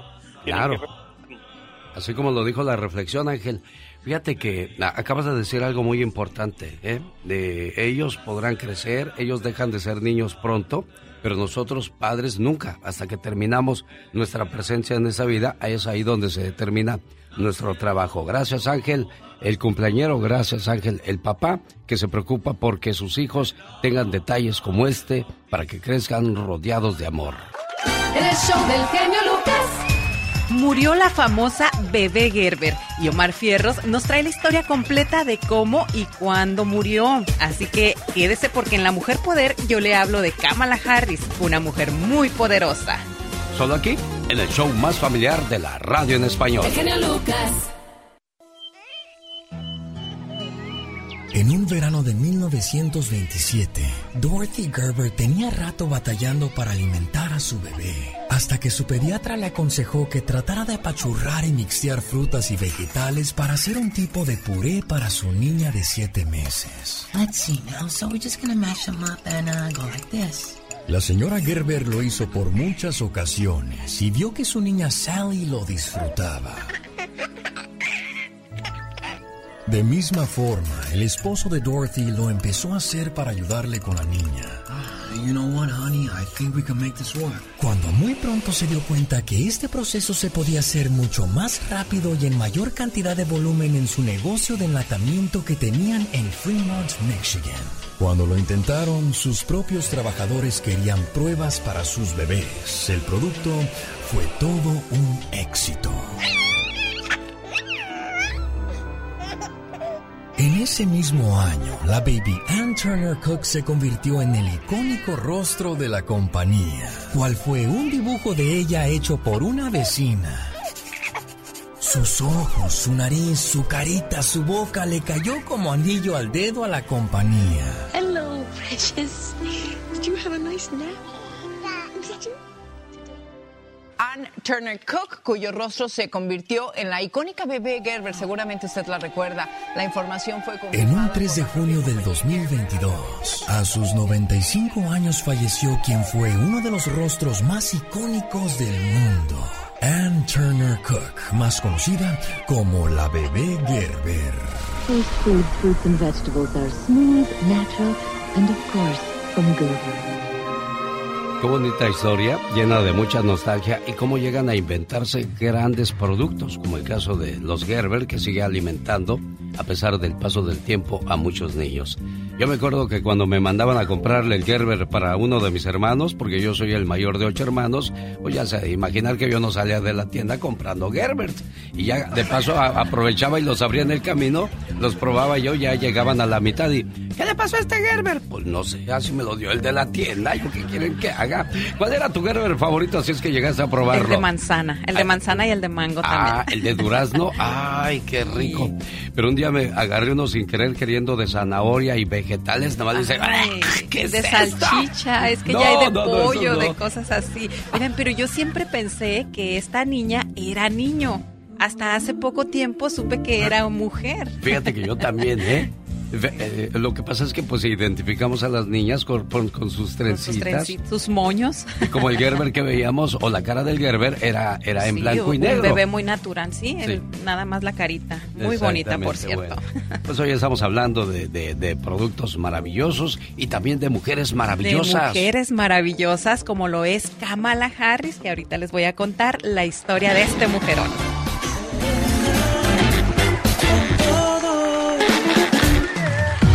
Kamala Harris es una política y abogada estadounidense. Es la vicepresidenta número 49 de los Estados Unidos, pero escuchen esto amigos, es la primera mujer en ocupar este cargo y la funcionaria electa de más alto rango en la historia norteamericana. Nació el 20 de octubre de 1964 en Oakland, California, hija de una madre hindú y de padre jamaiquino.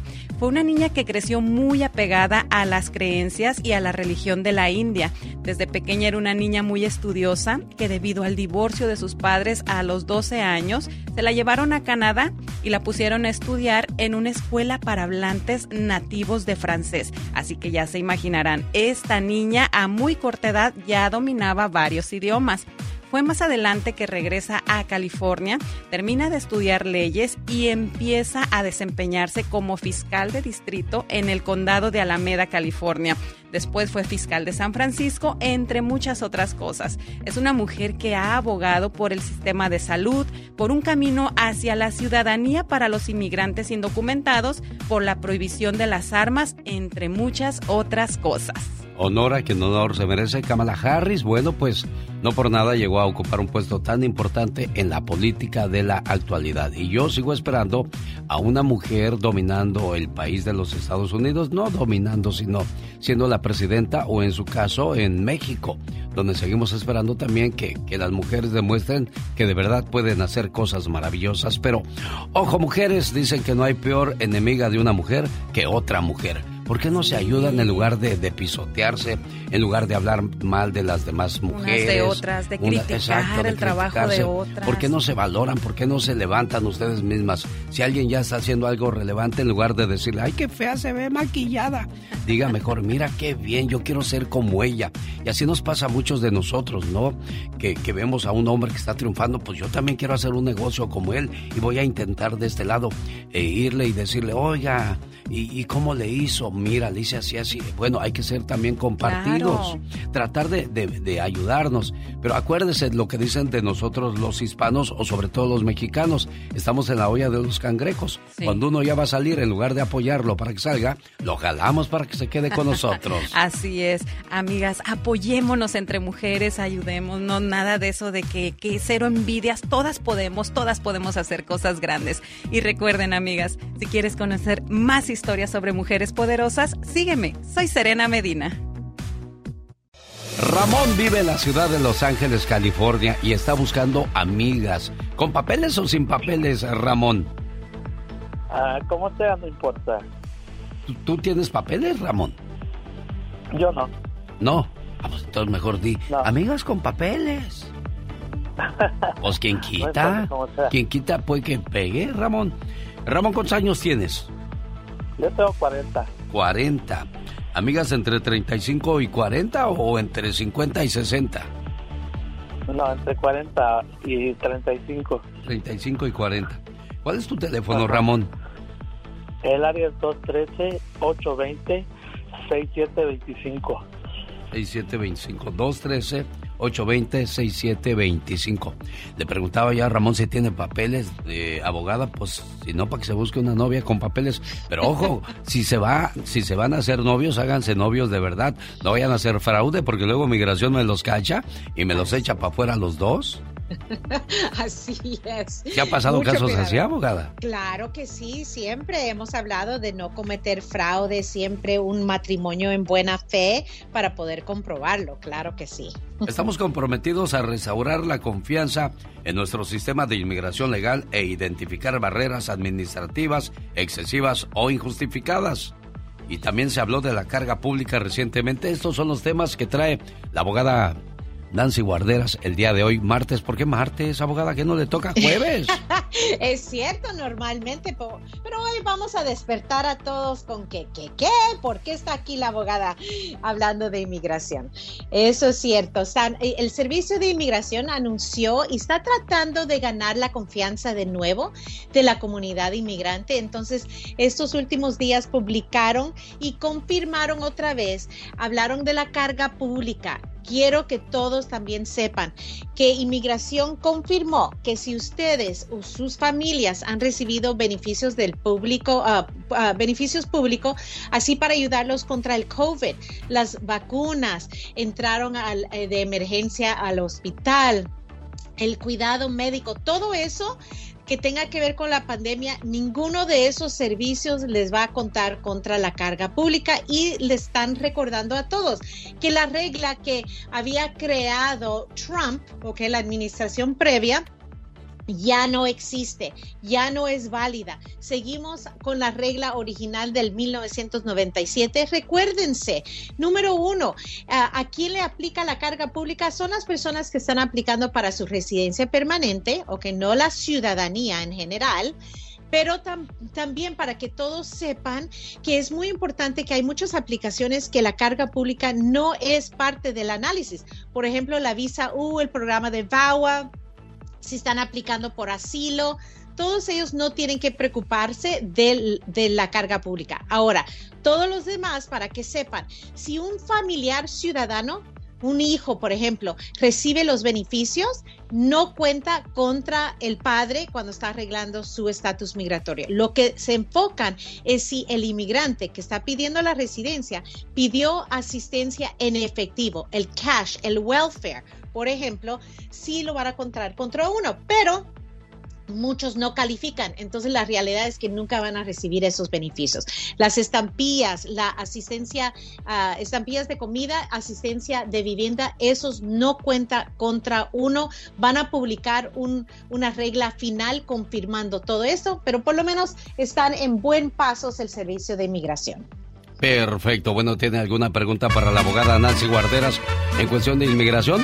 Voy a escuchar esta canción junto con usted de Vicente Fernández y regreso para esas preguntas que tenga usted al 1877-354-3646. El show del genio Lucas. Oiga, le mando un saludo a la señora Charito y a su mami preciosa que están en el hospital el día de hoy. Desgraciadamente le, regresó el cáncer a la señora y ya llevan varios días ahí en, en el hospital y qué feo es estar en esos lugares. Yo siempre lo he dicho. Hay tres lugares donde no quieres estar. En el panteón, en la cárcel o en un hospital. Al salir del hospital te vas a dar cuenta que no hay nada más bonito que la salud. Al salir de una cárcel no hay nada más preciado que la libertad. Y al salir del panteón no hay nada más bonito que la vida misma. ¿O me equivoco, abogada? No, 100%, tienes toda la razón. Bueno, vamos a las preguntas de inmigración. Raúl, le escucha la abogada Nancy Guarderas. Adelante. Genio Luca, buenos días. Buenos días, abogada. ¿Cómo está? ¿Qué tal? Buenos días. Eh, mire, eh, tengo dos preguntitas rápidas. Una es que tengo una hijastra en, en Centroamérica. Eh, bueno, en Guatemala. y, no sé si la puedo pedir yo a, ella porque yo soy ciudadano. Y yo me acompañé con la mamá de ella cuando estaba menor de edad. Entonces, Raúl, la, la, regla es esa. Si tú te casaste con la mamá de ella antes que la, la hijastra cumpliera los 18, entonces puedes hacer una petición para hijastra. Muy pero bien, se tuvieron que casar. Bueno, ahí va Raúl manejando, de repente puede perder la, la, secuencia, pero ya ahí está su respuesta, abogada. Ramiro, ¿cuál es su pregunta para la abogada Nancy Guarderas? Hola, genio, buenos días. Hola, abogada, buenos días. ¿Qué tal? Sabe, tengo una, tengo una pregunta. Yo estoy por la 245I y ya estoy, ya se me llegó la fecha y ahorita ya hice una cita con un abogado. Pero tengo una pregunta, sabe que aquí en el trabajo ya tengo 10 años en mi trabajo y yo desde el primer día que vine a aplicar acá por error, este, pensé que nunca me fuera a afectar. Apliqué como si fuera yo un ciudadano americano.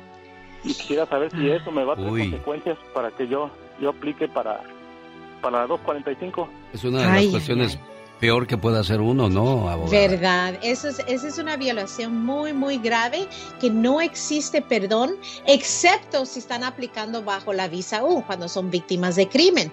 La visa U viene con un perdón muy generoso y perdona esto, el reclamo falso a la ciudadanía. Entonces, la ley es que si alguien hace un reclamo falso por cualquier razón, no solamente por razones de inmigración o entrar al país, eh, entonces le niegan el caso si ellos saben de esa, ese reclamo. Incluso en, esa, en ese formulario, creo que se llama la I9, cuando entra al trabajo y marcan cómo puedo trabajar.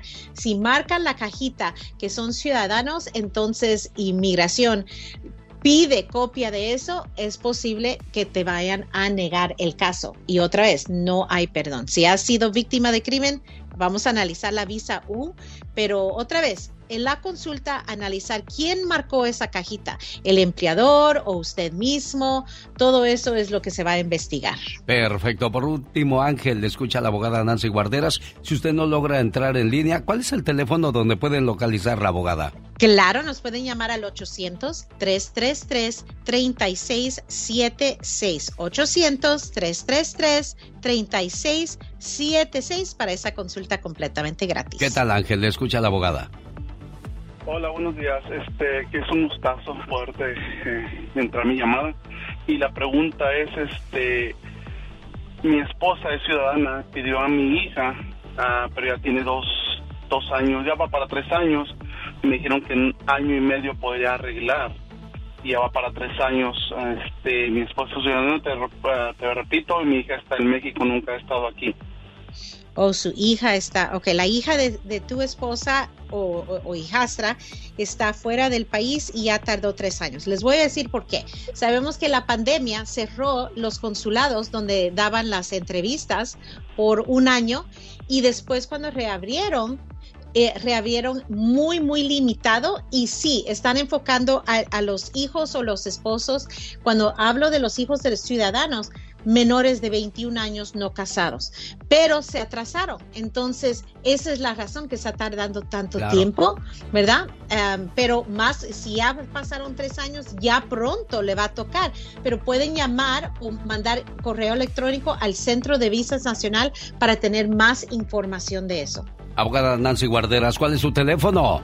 Claro, 800-333-3676. 800-333-3676. Gracias, abogada. Hasta la próxima. El genio Lucas. El genio Lucas presenta a la Viva de México en Circo, Maroma y Diva, ¿me da permiso de salir temprano? No sea malita. Claro, ándale, vete. Sirve que no me da tanta lata. Qué buena patrona. Pero se te va a usted, descontar las dos horas que te vayas, ¿eh? Ay, no sea Se malvada, te van a descontar. Y cuando uno trabaja doble, a ver por qué no dicen, ay, te vamos a pagar más porque te vimos trabajar bien harto el día de hoy. Te voy a cobrar, eh, te voy a dividir el internet, lo que pago del, del internet, del cable y de todo, ¿eh, Polita? Con mucho gusto. Si quieres que sea derecha, derecha voy a hacer. Bueno, a propósito de convivencia en las casas, qué difícil vivir en Estados Unidos, donde la gente que vive en México piensa que estamos en la gloria. Pues sí, a lo mejor estamos un poquito mejor, pero aquí hay que, que pagar mucha renta y como no nos alcanza con el sueldo que ganamos, tenemos que compartir cuarto, tenemos que compartir casa, con personas extrañas. Y, y luego la gente con la que compartes renta, resulta que te salen, como dijo Pati Estrada, gandallas y luego no te quieren pagar la renta. De eso hablamos hoy. Dice, le renté el cuarto a una persona, no hay contrato, la casa no es de ella, así es que debo pagarle o no la renta atrasada. Es lo que le preguntan a Pati Estrada como consejo, ¿debe pagar o no, de- no debe pagar la Pues renta? por lealtad, por amistad, porque te echó la mano cuando no tenías ni dónde estar. ¿Eh? Por sentido común, señora mía, usted tiene que pagar. ¿Verdad? No hay un contrato, ¿no? Pero si no quieres pagar está bien. Eh, como no hay contrato, tu amiga te puede decir, amiga, viene mi mamá de México, voy a ocupar el cuarto. Y te sales. Pues sí. Así de fácil. Pero qué, qué mala onda, como dice la muchachada, de tu parte, de la vieja loca, perdón, pero que no quiera pagar. Bueno, es que hay de los dos Por lados, ayudarte. Diva de México. Por ejemplo, tú rentas un cuarto y también la señora te hace la vida de cuadritos. No puede ser la cocina, no pueden hacer ruido, no pueden hacer esto. O sea, también es que ese es el infierno el que se vive en Estados Unidos cuando de repente tienes que compartir renta con personas ajenas a tu vida, Diva de México. El infiernavit. El infiernavit, sí. Aquí Diva. es el infiernavit. Entonces, cuéntenos si usted ha vivido con esta clase de personas que no quieran pagarle la renta o que te hagan la vida eh, de cuadritos los mismos compañeros de cuarto, de casa. Ustedes de aquí no salen. Yo sé que aquí en California más es más donde se vive eso. Oiga, Diva de México, y aparte no es tan solo la convivencia, sino lo que podría pasar. A veces los renteros terminan bajándote la mujer. Yo me acuerdo que contaban historias de que venían a trabajar los muchachos del campo a una casa, agarraron un cuarto y lo rentaron entre cuatro. Y se iban todos a trabajar y se quedaba la señora sola en la casa. Y todos los días se enfermaba uno de los muchachos. Qué casualidad, Diva Que todos le dieron a la doñita. No, ¿a poco Dicen, sí? ah, claro, Ay, dicen. Qué cosas, qué feo eso. Cállate, no hombre, cállate. ¿Cuántas Entonces, historias no habrá así, Diva de Y México? ahorita las que nos van a contar. A mí me tocó ver a una señora en Santa Bárbara, no voy a decir dónde, y ni me arrincone porque no me va a sacar sopa. Una señora en Santa Bárbara. ¿Qué pasó? Pues que era mexicana y fruta vendía. Y ciruela. Ciruela, saló, pues, ¿eh, ¿qué humo es? Ciruela, Chabacano, melón y sandía. melón y sandía. ¿Qué No, mejor me callo, mejor me callo, así Bueno, la dejo. eh, amigos, nuestro amigo Tomás, allá por eh, Lodi, allá por Sacramento, ¿tienes algún conocido que rentó cuartos, Tomás? Esperancita, que le mando un saludo a ella y a su esposa. Muchas gracias por escucharnos siempre. Definitivamente. Gracias. No, se va a poner bueno esto. Ay, Luego Dios. esos que llegan borrachos a las 2 de la mañana, les rentas el cuarto y termina el baño. Ay, qué feo eso. Ya sabrás cómo termina el baño. ¿Por qué son las cosas así? ¿O por qué son las personas así? es que también no les gusta vivir como la gente, Diva de no, México. No, no, no, mire, no nos vayamos tan lejos. Vas a las tiendas y tienen los zapatos tirados, no hay un orden. A ver, si agarraste ese par de zapatos para medírtelo, ahí déjalo. Ah, no, lo dejan por donde sea, a medio pasillo, donde están las... Eh, los jugos dejan el, el la katsu no dejan el bote de tomate, todo revuelto, señora. Si así hace eso en la tienda, no quiero imaginar cómo vive en su casa. Son los sonidos de México. Visitar la Ciudad de México, ¿qué es lo primero que usted piensa? Visitar el Zócalo. ¿Qué otra parte de México, de la ciudad, de la Ciudad de México, antes Distrito Federal, ahora CDMX? Qué curioso, para que cambian las cosas que ya estaban establecidas. Le encanta a la gente hacerse a la loca o no tienen mucho que hacer los políticos.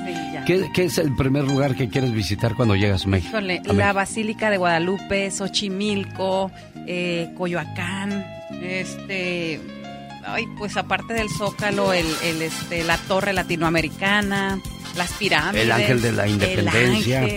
Bueno, y, quizás ir a Nayarit, ir a Yucatán, ir a Tabasco, ir a Zacatecas, a Michoacán, a Guerrero, pero muchos, muchos de estos lugares muchos de estos lugares están llenos de violencia y eso también a la gente le da miedo. Sí, por eso deja ir, lamentablemente pues mucha gente no va por el miedo a todo lo que sucede por allá pero cuando estás en México, híjole, es lo más hermoso del mundo, la comida, el sentir que es tu tierra, yo creo que eso es lo más, lo más bonito y bueno, pues el, disfrutar de toda la comida y, y, darse un buen taco de ojo también. La reflexión de la media hora habla acerca de qué tiene de bueno México. Aquí les digo qué tiene de bueno. El otro día me encontré a un gabacho y me dijo, hola, ¿de dónde eres? Le respondí, soy de México. Ah, la tierra del Chapo Guzmán, los narcos, la marihuana, crímenes, extorsiones y secuestros. Le respondí inmediatamente, disculpe, usted es adicto a las drogas, ¿verdad? No, ¿por qué? ¿Por qué? Porque si usted fuera deportista me hubiera identificado con Hugo Sánchez, Julio César Chávez, Fernando Valenzuela, el Chicharito Hernández, el Canelo Álvarez, etcétera, etcétera. Y si usted fuera culto, me habría preguntado sobre las grandes culturas como los mayas, los aztecas, los olmecas, los chichimecas. Si usted hubiera viajado, me preguntaría por nuestras ruinas arqueológicas, ciudades coloniales o nuestras exuberantes playas. Y si usted fuera todavía un poco más culto, me hubiese identificado con Diego Rivera, Rufino Tamayo, Frida Kahlo, José Clemente Orozco, o nuestros compositores Agustín Lara, José Alfredo Jiménez, Consuelo Velázquez, Armando Manzanero, Juan Gabriel, o nuestros escritores y poetas como Sor Juana Inés de la Cruz, Octavio Paz, Juan José Arreola, Amado Nervo, o nuestros inventores y científicos como Manuel Mondragón, Guillermo González Camarena, Luis Ernesto Miramontes, nuestros cineastas Ismael Rodríguez, Emilio Fernández, Alfonso Cuarón, Guillermo del Toro o Alejandro González Iñárritu. Y si usted fuera un gourmet, me habría preguntado por los tamales, la cochinita pibil, el mole, el adobo, los chilaquiles, los chiles en hogada, el guacamole, el pan de muerto o por nuestras bebidas, el pulque, el tequila, el mezcal, los vinos y las cervezas. Sin embargo, veo que solo conoce al proveedor de su adicción Amigos, con eso quiero probarles que México es mucho más que lo que la gente ignorante cree. Habemos muchos mexicanos honestos, que incluso si no nos conoce, le abriremos las puertas de nuestra casa y también de nuestro corazón. Con el genio Lucas ya no te queremos. ¿Estás seguro que no me quieres? ¿Quién me quiere o no? El genio Lucas no te quiere, te adora, haciendo la mejor radio para toda la familia. Omar, Omar, Cierros. En acción. En acción. Aquí en el barrio chino de San Francisco, donde convive una comunidad de casi un millón de personas. Demuestra que vamos a vivir por años con las consecuencias de Donald Trump. Se me parte mi corazón solo de pensarte. Presentando el noticiero en que todos confiamos. 24 horas en 2 minutos. Señores, buenos días en este martes 7 de junio y déjenme les cuento que este fin de semana, Nazón Joaquín García, líder de la luz del mundo, llegó a un acuerdo con la Fiscalía de California. Esto a 72 horas de su juicio. García se declaró culpable de las acusaciones como de pornografía infantil, tráfico de humanos, entre otros. Yo creo que realmente el fiscal tiene un caso que parece que está muy fuerte contra Nazón. Imágenes y fotos de pornografía infantil, de, de, gente de menor edad. Con esta acción los jueces tomarían la decisión de una sentencia de 17 años en prisión. Menos tres que ya ha cumplido sería el total de 14. Pero miembros de la luz del mundo dicen que aunque Nazón se declaró culpable, ellos, ellos saben que él es inocente. Yo a él lo conozco de toda la vida yo sé cómo es él. Yo no necesito que alguien me diga o traten de inculparlo en algo que yo sé que él no cometió. La gente podrá llamarnos fanáticos. Y es que la decisión de declararse culpable antes de su juicio que fue ayer se salvó de ser condenado a cárcel de por vida. El fiscal tenía tantas pruebas en contra de este individuo que si va al juicio lo van a encontrar culpable y le van a dar una sentencia de cárcel de por vida. Señores, todo en esta vida se paga y creo que finalmente la justicia está haciendo lo suyo, lo que es justo. Aunque todavía siguen defendiendo al segundo apóstol de Dios. Para mí él es un hombre honorable, inocente. Yo he tenido la oportunidad de conocerlo. Mm, tu abuela, güey. Este fue su noticiero no tan serio. 24 horas en dos minutos. Llegó Gastón con su canción. Oiga, yo bien emocionado anunciando la cumbre de las Américas y resulta que López Obrador no viene. ¿Por qué no viene Gastón? Además, nos va a hablar acerca del mal desempeño de la decepción mexicana, ya veces selección mexicana, y los pleitos que traen Laura Bozo y Niurka Marcos, que vieja pasa y ya ve cómo se pasan las cosas en los eh, con tal de, de figurar en la tele todo lo que tienen que aguantar ciertas personas. ¿Valdrá la pena, oiga? Genio y amigos, muy buenos días. Hoy les traigo las tres cantaditas y vamos a comenzar cantando sobre la cumbre de las Américas. AMLO no irá a la cumbre en apoyo a los de izquierda. Cuba, Venezuela y Nicaragua, aunque sean dictadores,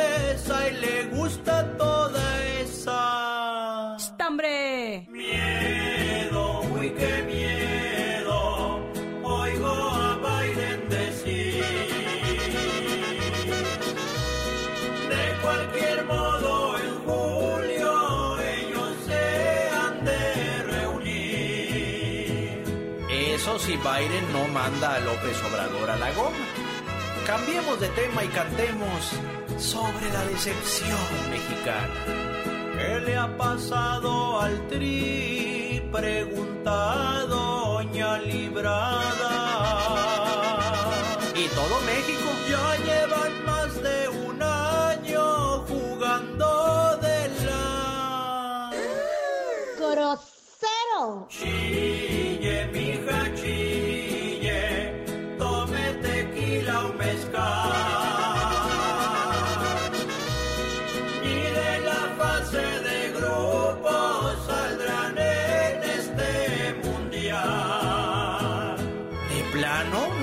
componer de aquí a noviembre? Bueno, pues está por verse. Por último, ah, qué intensos andan en la casa de los famosos.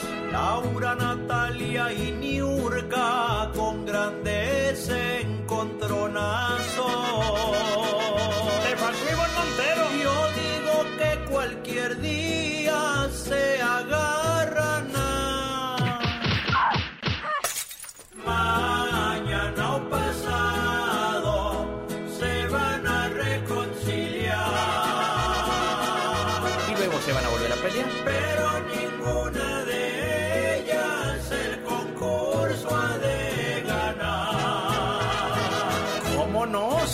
Sigue haciendo brujería como dicen que está haciendo, ella podría ser la triunfadora.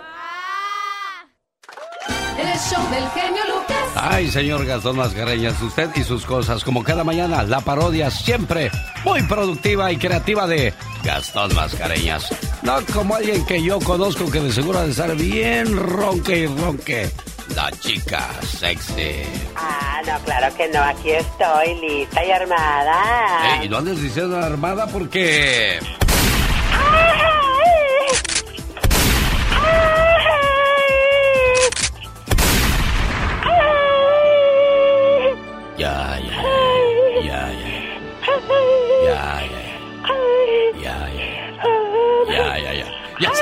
el disco, digo. Oh my God. Bueno, a otra cosa, mariposa, y vamos a hablar de, de una situación que para muchas personas, bueno, pues les da por confundir esa palabra tan bonita. Libertad con libertinaje. Libertad cuando de repente estás agobiado, atrapado o atrapada en una situación que ya no quieres. Y dices, por fin me liberé, ahora sí me voy a liberar, me voy a deschongar, me voy a soltar. Y entonces ahí viene ya el libertinaje. Y eso bonito se convierte pues en algo feo. Para muchas personas, Magdalena Palafox. Así es, mi querido Alex. Muy recata, muy buenos días. Libertad, no libertinaje en la pareja. Confundimos libertad con libertinaje cuando estamos dentro de una relación. Libertad es todo aquello, Alex, que el ser humano tiene derecho de ser, estar, actuar como nos venga en gana. Eso sí. Pero recordemos que la libertad termina. ¿Dónde? Donde empieza la libertad del otro. Donde ya empiezas a lastimar a la pareja, que ahí es donde duele. Se empiezan a involucrar sentimientos emocionales, porque esta persona ya tu pareja que quiere salir todos los días o que tal vez ya, ya le empieza a gustar la pachanga. Entonces ese es el libertinaje. Cuando tú en un momento estás en una relación, tienes que preguntarte, ¿para qué quiero estar en pareja? Esa es la pregunta más importante. ¿Cuál es el objetivo? Si es una pareja para la que quiero para un rato, bueno, tal vez ahí no habría problema. ¿Por qué? Porque tu libertinaje va a ser tuyo. Pero si tú quieres hacer en realidad una, tener una pareja, sí hay que respetar. Si en verdad quiero estar emparejado con alguien y ver algo de futuro, entonces el libertinaje no entra ahí. Y un punto súper importante, Alex, pensar, tu pareja no te pertenece. O sea, tu pareja tiene que decidir si quiere estar contigo todos los días. Claro. Y, hay algo tan importante. Encontrar a una pareja es fácil. Permanecer en esa relación es el reto que no se trata de cuánto amor tenemos al principio, sino cuánto amor construimos al final.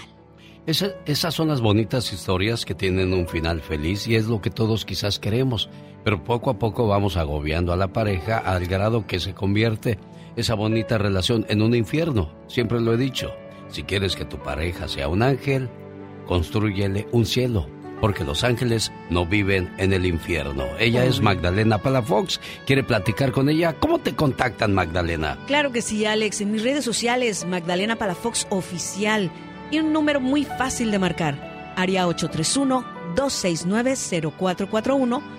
Área 831-269-0441. Voy a cerrar tu sección. A ver, ¿qué vas a decir, Didi? Y recuerda que estás donde estás porque quieres estar. Si no, ya hubieras hecho algo por cambiar. Señoras y señores, vamos a la Ciudad de México porque ya llegó la última palabra. Gustavo Adolfo Infante. Hola, Gustavo. Querido genio, te hablas con cariño de la capital de la República Mexicana. Estamos muy calientes acá en México, hay temperaturas verdaderamente altas en México, terremotos, eh, huracanes en Oaxaca, o sea, no está tan bonito el asunto, pero bueno, hay que echarle ganas a la vida y sobre todo con tener la oportunidad de trabajar y tener salud, estamos del otro lado, hermano. Sin duda alguna, bueno, y el que no la anda pasando bien también entre tanta tormenta es Pablo Montero con Juan Osorio, que el restaurante. Cuéntanos, ¿qué pasa con él? Fíjate que desafortunadamente Pablo Montero ha venido teniendo errores y errores muy significativos, como el no llegar a la última escena de grabación de dejar tres mil extras detenidos de toda una producción de Televisa, este, porque se fue de fiesta el señor Pablo Montero. Y Juan Osorio está muy enojado y así me lo expresó sí me molestó, me parece una actitud, falta de profesionalismo y al día de hoy no he, no he cruzado palabra con él porque eh, creo que lo que tiene que hacer es venir a mi oficina, presentarse físicamente y ofrecer una disculpa a la falta que tuvo como gente profesional. Eh, sinceramente no quisiera adelantar, no tengo ni un proyecto, ni mucho menos que, que le parezca a él, pero si me lo preguntas ahorita, no, no, no tengo ningún interés de trabajar con Pablo. Ah, caray. Él mismo se cerró la puerta entonces para el próximo proyecto de Juan Osorio, Gustavo. No, no, no, pues ya, y, es que tiene razón, porque eh, si alguien apostó por el Juan Osorio haciendo, perdón, por Pablo Montero haciendo a, a Vicente Fernández fue Juan Osorio y él prácticamente lo impuso para que le salga con esto, pues no se vale tampoco.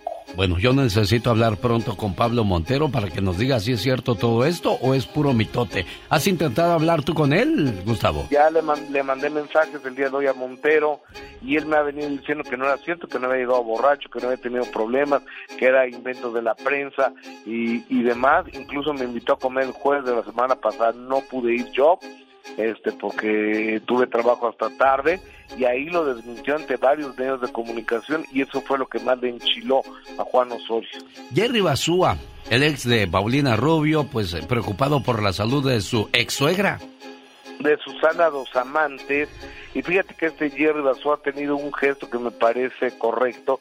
Eh, Paulina le tiene que dar el child support eh, que tú lo conoces mejor que yo y las señoras que no, lo conocen mejor que yo, que es eh, un dinero para manutención para cuando el niño esté con él. Y él no lo ha recogido, lo ha dejado el dinero en el juzgado ya le preguntan si ha visto a Susana Osamantes, quien fue su suegra y que está malita de cáncer de páncreas, y así responde Jerry Basúa. Bueno, pues yo creo que el sentimiento ahí está, como ya lo he dicho, eh, donde hubo una relación, pues hubo sentimiento, hubo cariño, hubo amor. Eh, y bueno, y es la abuela de mi hijo, que te puedo decir? Saben que estoy con ellos. Eh, me mantengo distante por respeto también, pero, pero pues la señora Susana sabe que en mi casa pedimos mucho por ella y pues yo creo que eso es lo más importante. Le mando un beso y que se recupere pronto, que le eche ganas. Yo creo que eso es lo más bonito que se puede decir. Y no, los niños, los niños no, los niños no saben tanto. Yo la verdad no he platicado porque pues tiene seis años. ¿Qué le tengo que explicar tanto a un niño de seis años? Pues absolutamente nada. Los niños en su mundo y nosotros los adultos a lidiar con las cosas complicadas. Gustavo Adolfo Infante.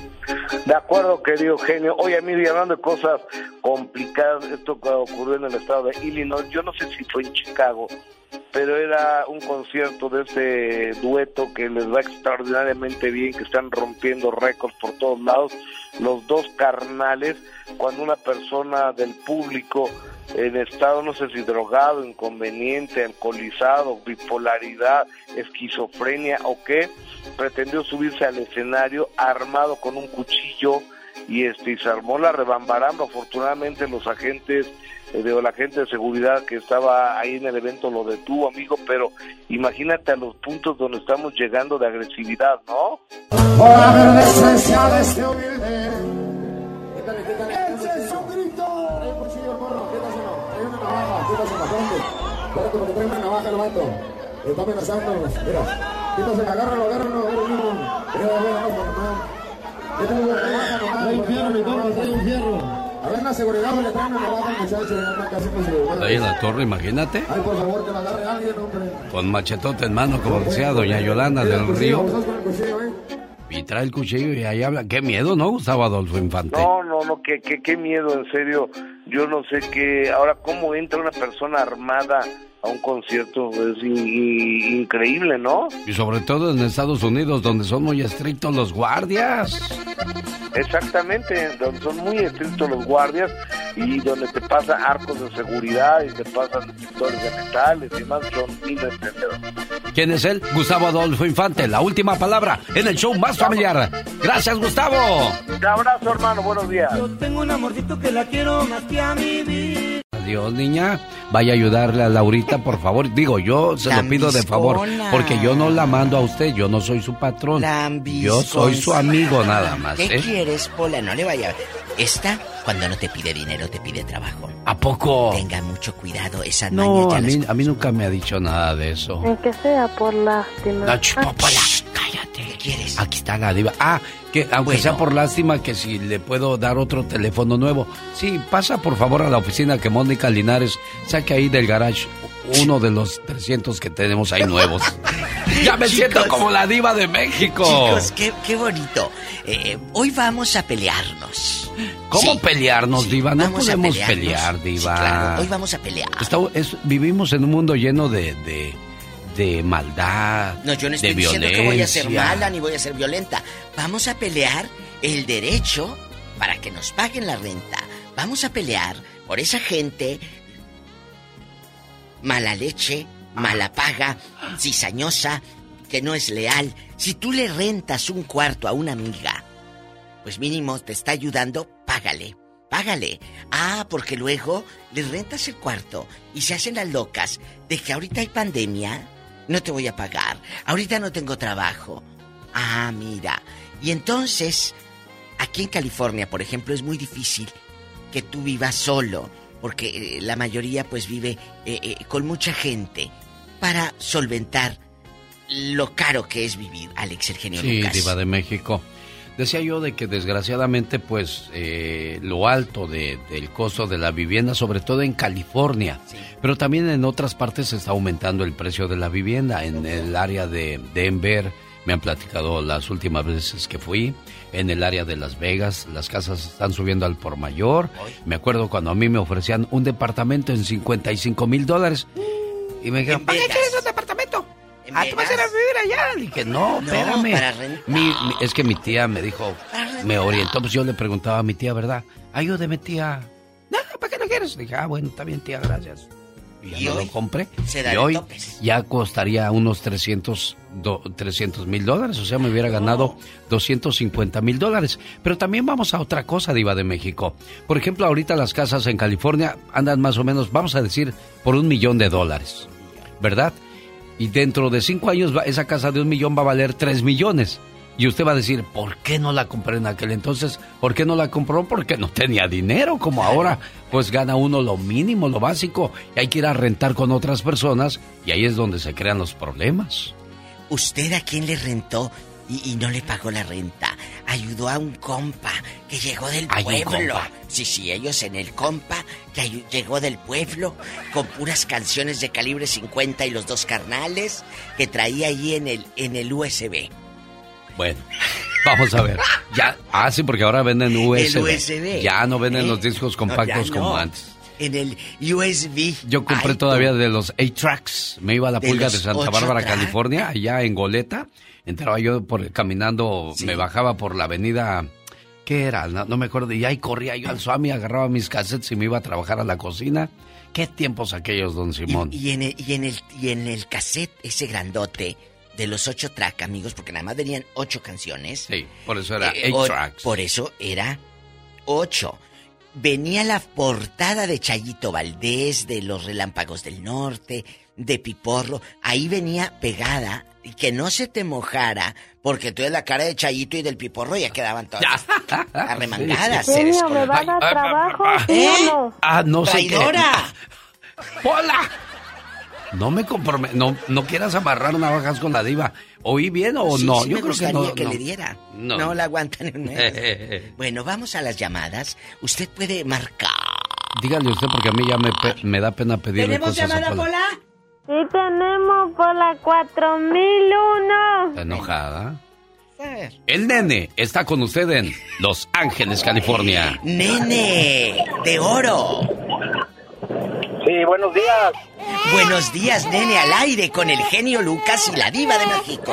El nene está llorando, diva. Guanajuato. Arriba, León. Arriba, León, Guanajuato. Arriba León, Guanajuato. Sí, arriba León, Guanajuato. Cuéntenos, nene, ¿quién te dejó arriba? El nene. Y no te pagó la renta. Uh, el nene ya se durmió, diva. No, es que está No, chiquito. aquí estoy. Ah, estoy pues. escuchando. Háblenos pues, nene. Si me oye a mí, si quiere el botoncito. Oh, también. sí, Ah, sí, con razón. Pues por eso. Oiga, nene, ¿quién no te pagó Dime, la diva. renta? Cuéntanos, cuéntanos. Cuéntanos. Sí, pues un Sí. cuartito. Ay, tú sabes, los amigos les renta un cuartito uno y todo. Y al último salen peleados. A ver, ¿que ¿a quién Y le Por rentaste? hacer el favor. Sí, pero ¿a quién? Tú de aquí no sales, a uno de Salamanca, eh, eh, de allá de Pénjamo, ¿de dónde? ¿De dónde? Y uno, uno de allá de San Pancho. De San Francisco del Rincón, ¿cómo se llama? Se llama Julio Mendoza. ¿Cuánto te quedó a deber Julio Mendoza del cuartito? Nada más un mes. ¿Pero cuánto es? Mil, mil dólares. Ah, 500. Y por 500 dólares se quema Julio Mendoza de San Francisco del Rincón. Genio Lucas. Ni modo, pobre Francisco, Así hombre. como al pobre, no, Dije, San Francisco. Oh, del pues Rincón. es, que, es que no le entiendo mucho al nene, a no de ser familiar de Andrés Manuel López Obrador. No, no, yo sí le La entiendo. fiesta. Le vamos a poner subtítulos al nene cuando hable otra vez. Tenemos llamada niña Pola. Sí tenemos por la 23. Tomás está en Lodai, California. Adelante, Tomás. Tomás, te mandé saludos hace rato, cabezón. Sí, te escuché, Viva. Te ¿Eh? escuché. Te mandé saludos. Gracias, gracias. A ti, Esperanza, cuéntanos del Sí, viejo gracias. de la renta que te quedó a deber. Pues mira, más bien le prestó mi señora. Ahí donde vivimos tenemos, es un ranchito, tenemos dos casas. Sí. Y tenemos un morojón para, según para pasear. Y se lo, se lo prestó mi señora a esa amiga. Y de paso, pues le ayudaba a la señora a limpiar la casa. Pues no le bajó hasta las joyas. Le robó las joyas que tenía, que yo le regalé cuando la andaba conquistando hace 21 años. Ay, qué le feo. regalé joyas a mi señora y todas esas caminaron. Pero ahí Hasta las tenía anillos, en la hasta los traila. anillos de compromiso. Pero ahí los tenía a la vista tu mujer eh, o, o cuando Sí, pues limpiaba la que- casa en los cajones o qué. Pues es que había personas que se las iban a limpiar y nunca se había perdido. Ah. ¿Verdad? Y le reclamaron a, Sonia, ¿qué se llama, dices? Diva. La verdad yo ni sé cómo se llama la señora, ni sé cómo se llama. Mi señora fue la que le prestó y yo yo no me metí en sus cosas de ella, ¿verdad? Pero hasta eso, ¿cómo ves? No, y luego la otra pasada. Tenía varios de renta ahí a varios camaradas de mi pueblo y pues no, uno no me quitó hasta la mujer. Hoy. A ver. ¿Cómo ves? Por A eso ver. no. A ver, Tomás. Escuchen esto. Él Escuchen trajo a sus amigos de qué parte de México. Michoacán. ¿En qué, en qué año pasó esto? Tú de aquí no sales. Diva. En el 90, bueno, los traje como en el 93, 95, por ahí. Y luego, Tommy. Y tenía varios viviendo en mi casa y este y en el 97 hasta caí a la cárcel por eso, hasta caí por según según yo por violencia doméstica y nunca la atenté. O sea, te echó, te echó la, la policía para poderse quedar con el nuevo amante. Y dejó a su ex. ¿Cómo se llama el, el fulano que ayudaste? ¿Cómo se llama? Rafael. ¿Y todavía Rafa sigue con tu exmujer? Ah, duran como dos, tres años nomás. Pues claro, si se lo hizo a él, se lo va a hacer a alguien más y luego a alguien más, porque perro huevero. No, pero ahí la mujer es también. La mujer puede decir no, aunque Rafael se le esté encuerando. No, pero por eso le estoy diciendo, la señora, si se lo hizo a su esposo. Tomás, se lo va a hacer a Rafael y se lo va a hacer a alguien más, así como los Quien infieles, sea. si se lo hace a Juana, se lo hace a Chana, Chana y, y a también a. Mangana y Perengana. Y el otro, como lealtad, debió respetar tu casa. Porque Por le la estás ayuda que le diste, es que la ayuda.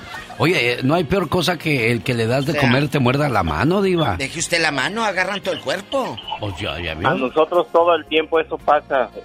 Eh, todo el tiempo pasa que a todas las personas que les damos la mano nos la muerden. A todas las personas que hemos ayudado. Por eso ya no queremos ni ayudar. En la casa tenemos dos casas.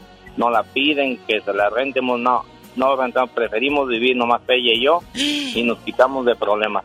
Por uno pagamos todos, Diva de México. gracias, o sea, Tommy. Tomás pudo haber ayudado a alguien más, pero le ayudó al, al de su pueblo. ¿Cómo te diste cuenta, Tomás, que, ay, ya lo que voy a preguntar? yo, Tomás. que te engañaba tu pareja con uno, de esos, eh, con uno de esos que ayudaste, Tomás. Duró eso como unos 6, 7 años y me di cuenta porque en ese tiempo andaba de mayordomo. ¿Tanto Andaba tiempo mayordomo tardaste en darte cuenta, Tomás? Claro. ¿Cómo? ¿Tanto tiempo tardaste en darte cuenta? Es que me dedicaba mucho al trabajo, mucho, mucho, y Pero, ¿y cargaba yo como 70, 80 gentes en ese tiempo, yo a mi mando, y me dedicaba mucho en- al trabajo. Ella también era mayordoma, también era, en- andaba ahí junto pues con en las mismas cuadrillas. Oye, ¿Verdad? pero ¿cómo te diste cuenta? Es que me- ¿Llegaste un día por culé o qué? Cierro mis ojos, Ah, Diva, y me estoy sí. imaginando la historia cómo andaban en el campo y la señora trabajando Sí, en su casa. ándale. ¿Y dónde estabas tú? Mi instinto me estaba queriendo decir algo, pero, Tu instinto tiempo, maternal. pero no creía, no creía y hasta que un el mayordomo general de la compañía me dijo, y como vendíamos comida a toda esa gente que traíamos y gente que había ahí, les vendía comida a mi ex y, y me dijo, me dijo el mayordomo general, dice, dile, dile a tu señora que no ande metiendo al, a tu prim, a tu primo a vender cervezas allá al fin. Le digo a tu primo, pero para eso yo él ya no lo ten- ya no vivía él conmigo, ya lo había yo, pues le había dicho que buscar en otro lado. Ya lo había chispado, que digo. Y ahí fue donde se descubrió. Oye, y, y- y tu instinto maternal te dijo que había algo ahí. Y cuando se lo dijiste, ¿ella se fue de la casa o tú te saliste, Tomás? No, hombre, cuál, cuál, al contrario, no te digo que me aventaron con 300 dólares a la calle. Qué A fuerte historia. Tomás. Increíble. Y ahora tiene varias loncheras, tiene un rancho. Sea Dios. Dios me te dio una buena mujer. Eso es bueno, Tomás. una nueva manera de empezar Bueno. Trabajando, genio. Cuando uno reza a Dios, dice, y líbrame de todo mal. Ese mal que se fue Ese era el que te estaba estorbando, Tomás. Tenemos llamada, niña Pola. Sí tenemos Eso. por la línea 1. Alberto está en Indiana. Ay, Alberto, ya tan lejos. Bien lejos, Diva, con razón. Aquí andamos. Tardé yo en llegar para Aquí decir. andamos, Diva. Indiana. Oiga, ¿usted de, do- de dónde es? ¿De qué parte llegó? Cuéntenos. Hab- ya, le, ya le he hablado, Diva, soy de Veracruz, Diva. Ay, Alberto, no, pues este no duerme en toda la noche. ¿Es usted el muchacho que le dio su teléfono personal, Diva Sí. de México? Sí, sí, sí, ¿Pero sí. por qué? Él tiene que llamar aquí a la radio como todos. Luego hablamos usted y yo. Sí, claro, sí. Ah, Alberto, eh, ¿a, quién, ¿a quién le rentaste? O sea que usted le enseña su anillo de diamantes a cualquiera, No. Diva de México. A los de Veracruz sí. Eso. Ya, pues yo. La perdono si me deja darle un beso en el anillo No, ahorita, no, no, Diva. no, no, no, Ahí no, voy. no. Por favor, Mm, por favor. Ay, qué anillote tan bonito. No, es de puras esmeraldas ahora. Gracias, Diva, Oh, por dejarme Claro, ver. verde, verde. Cuéntanos, eh, ¿quién te quedó Mira, a deber? este, mire, a mí me quedó a deber, pues, el al- a la persona que yo le renté, me quedó a deber, este, o el, de- el depósito, que fueron como mil, mil y tantos dólares. Pero fíjese que eso pasa más en la, en la comunidad, lo que es, este, latina. Porque yo, como uno cuando recién llega a los Estados Unidos, usted sabe que tiene que rentar, ¿verdad? Y yo le rentaba a, a paisanos míos, mexicanos. Y después ya opté por, por rentarle a, a anglosajones, a americanos. Y fíjese que con, lo, con ellos me fue muy bien, de maravilla. Nunca tuve un problema con ellos. Cualquier cosa que se, que se dañaba en la casa, ya estaban a primera hora. Ah. Eh, que, que, que no tengo agua caliente, eh, este, pues ahorita vamos y te mandamos un plomero, pues llegaba la compañía y en, enfade, volada. Y sin embargo, con el paisa que me quedó de ver, nunca, siempre teníamos que bañarnos con agua fría porque no teníamos agua caliente, que ya se cayó una puerta de, de un gabinete, que ya se nos tapó el toilet, que cualquier cosa, cualquier problema, y le, y le marcamos de verdad, y le marcábamos a, a nuestro inquilino, nuestro rentero, oh, que, este, que no tengo tiempo, eh, pues si lo puedes arreglar, por favor, ya, ya, yo te descuento de la renta, que no, al contrario, cuando salí de la casa nunca me regresó mi, yo le hacía arreglos a la casa, trataba de ayudarnos como, como paisanos, al final salimos peleados y nunca me pagó. ¿Cómo el se llama? El que renta allá en. Indiana. No, no, no. Ya, Diva. Gracias, No buen amigo Alberto. ¿Cómo Gracias, se muy llama? amable. Ya se me olvidó, ya se me olvidó, Diva. Ay, sí, pero no se te olvida otra cosa. Saludos. Saludos. Saludos, eh, sa- saludos para el mangate de la radio. Mangate. Adiós. buenos días. Adiós, te quiero, bribón. Tenemos llamada Pola. Sí tenemos Hoy. por la 5001. Juan está chino. ¿Eh? Digo, en Chino, Ah, California. Yo pensé que calzón chino. No. Juanito, buenos días. Buenos días, Sí, Juan. buenos días. Buenos días, muchacho. ¿Cómo está? Feliz, feliz de recibir su gusto. llamada, Diva. Sí, muy mucho gusto. Juanito. Un saludo con la diva. Te quiero, cabezón. Gracias, gracias, igual. Échale, ¿quién, ¿quién te quedó a deber dinero después de que le ayudaste para tener un cuartito donde vivir? Cuéntanos. Mi, mi pariente. ¿Cómo se llama? Tú de aquí no sales. Pedro. ¿Pedro qué? Acosta. ¿De dónde llegó Pedro Acosta? ¿De, de Oaxaca, de Jalisco, de Guerrero, de dónde? No, él, él es de, él es de Pénjamo, Guanajuato. Uy, si los de Pénjamo son muy buena paga. ¿Qué te hizo? Cuéntanos aquí en vivo. Sí, por Pero no favor. me quedó de ver mucho, nada más 20 dólares. Y por 20 dólares Pedro Acosta se quemó. Sí. Pero Juanito, por 20 dólares tú también estás llorando, ya olvídate, Juanito, ¿para qué te amargas la vida por 20 dólares? It's 20 dollars, Es que forget about it. Hoy, yo, porque, porque estamos en el Él me dijo, me dijo, te los voy a dar al siguiente día y nunca me los dio. Eh, Qué malo, diva. ¿Y dónde, dónde anda Pedro Acosta? El que te debe los 20 Juan, Juan dólares. ya planeando sus vacaciones y no le dan los 20 dólares, pues ahí le echaron a perder su Aquí, viaje. en- aquí trabaja cerca de mí en Chino, California también. Y, y es de Pénjamo, dices, Pedro Acosta. Sí. Qué malo ese Pedro Acosta. Pedro, si- ¿quieres que te haga un comercial, Juanito? Sí. Sí, te, te voy a hacer un comercial, amigo. 20 dólares. Escuchándote. Atención Pedro Acosta, si nos estás escuchando, tu amigo Juanito de Chino, California necesita que por favor le regreses inmediatamente los 20 dólares, porque él no ha podido dormir desde que tienes esa deuda pendiente con él. Informó para usted el genio Lucas. Gracias.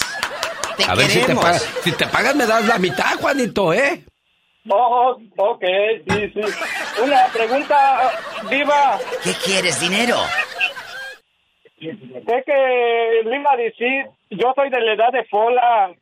Ah. ¿A poco? ¿Cuántos años tienes? Yo tengo 20.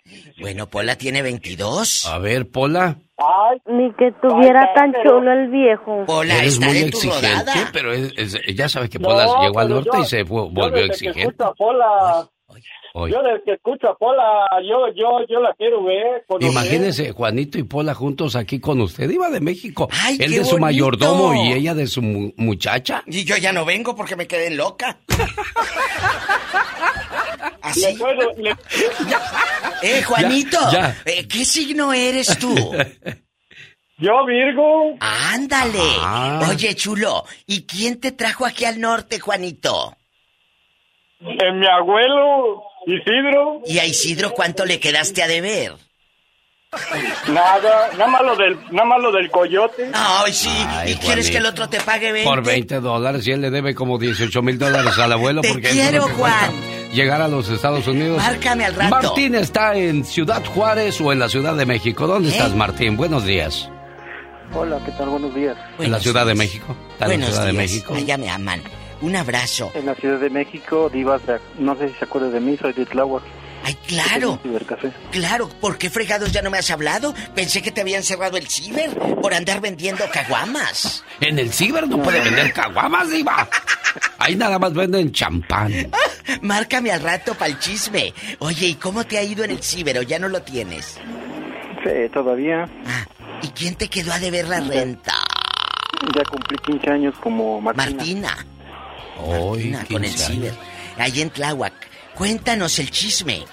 ¿Quién te quedó a deber el cuartito? Se me antojó un taco de carnitas ahí de la Tláhuac. Ay, qué rico. ¿Mandé? Una prima de mi esposa. Ándale, échale. Habla fuerte y desahógate. Te está escuchando medio mundo. Llegó llorando que se había peleado con el marido y nosotros le dimos este pues, chance de que se quedara con nosotros. ¿Luego? Y ya dos, tres meses y ella este se hizo irresponsable de su hijo porque nos lo dejaba, lo cuidábamos y todo. Y después ella sin pagar nada, ni comida, ni renta, ni nada. Hasta que un día le dije a mi esposa, le digo, oye, tu prima, ¿qué va a pasar con ella? Y le decía y se ponía a reír. Oye, pero tú le decías, o tu esposa, oye, prima, pues eh, hay que cooperar. No, pues es, es que ella te pagaba con alegría, Martín. Me debes tanto. Está la alegría pagada. No, diva. pero a lo mejor una cosa. A lo mejor la pobre no tenía trabajo para cooperar. No, hasta eso le conseguí trabajo yo. ¿En dónde? Le conseguí trabajo en una de, de dependencia de gobierno. Mire, la- o sea, usó la palanca y la acomodó bien. ¿Y luego? ¿Cuánto ganaba al mes la cabezona? Mm, como un poquito, como unos 6.800. Bueno, ¿y de ahí cuánto le querías quitar a la pobre? Unos dos mil. No, no, no, yo nomás le decía que se pusiera al corriente con su hijo, porque luego de pronto hasta su hijo era así como que eso no me gusta. ¿Cómo se llama la prima de tu mujer? Juliana Reyes. ¿Y cómo la Ay, sacaron ay, de ahí a Juliana Reyes de Tláhuac? No mandaron a traer la policía, ¿verdad? No, no, no, no, yo, yo le dije, hablé una, una buena tarde con ella y le dije. ¿Qué? Ya le dije, si no vas a, este, aportar, pues tienes que buscarle, porque no, no te podemos tener aquí. ¿Y qué dijo? Pues si tenía niñera y casa. ¿Y qué dijo? Ajá. Ahora yo le dije, pues si quieres, pues yo me hago responsable de las dos mujeres, pero... ¡Hoy! No, pues con razón, Martín se fue, dijo, no, hombre. Si, no puede con una, no va a poder con las dos. Este goloso, ¿y luego Martín Goloso, ¿qué, ¿Qué hizo? Pues por eso mejor se fue, yo creo. No, ¿qué hizo Martincillo? Toca la campana, toca la No, pues Ding dong, na. me dijo, no, pues sí, al rato me voy. Yo pensé que nos iba a ir y sí se fue. Agarró Ay, ¿qué dijiste? Donde me agarre la palabra ya la... Oye, ¿y dónde No, no, no, anda no. ahora la señora? Mm, Pues por aquí anda, pero ya regresó otra vez con el marido. Ay, Gracias, bueno. ¿eh? Mayra, ¿quién le quedó a deber la renta o usted se salió debiendo la renta? Porque también hay que tener honestidad y valor de decir, Yo- yo, regué el tepache. Yo me salí, usted, cuéntenos. Mayra. Mayra. Buenos días. Buenos días, niña. Buenos días.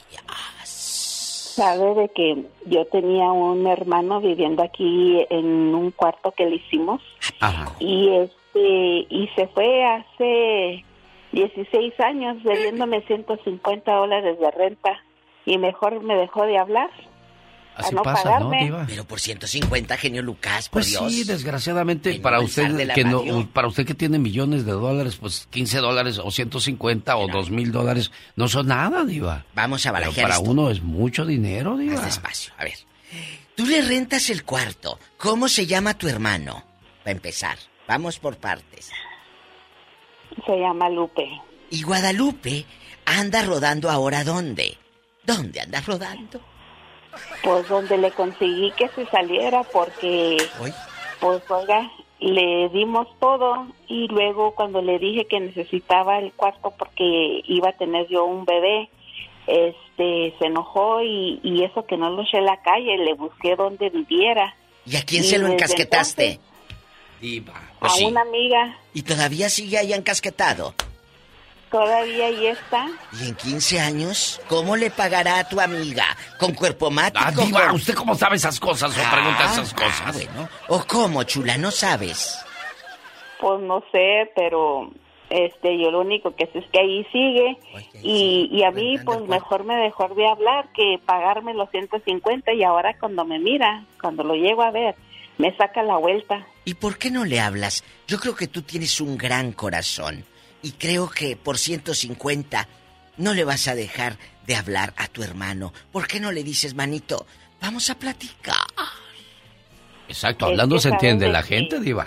Sí, pero es que sabe que aparte de que de que lo ayudamos mucho mi esposo y yo, Mm. le amueblamos el cuartito como si yo fuera a vivir ahí adentro, le pusimos todo nuevo, cortinas, tapetes, todo lo que se necesita cuando va uno a vivir en un cuarto claro. o una casa, lo que sea. Y este y cuando se fue de aquí se fue hablando pestos de mí. ¿Qué dijo? Y Que te y orinabas ahí y dejabas todo apestoso, con los eh, calzones todos tirados a media sala. ¿Qué decía? No, decía que porque yo nomás me la pasaba en la calle y que no Sí, hacía caso. Que andabas y toda que costrosa.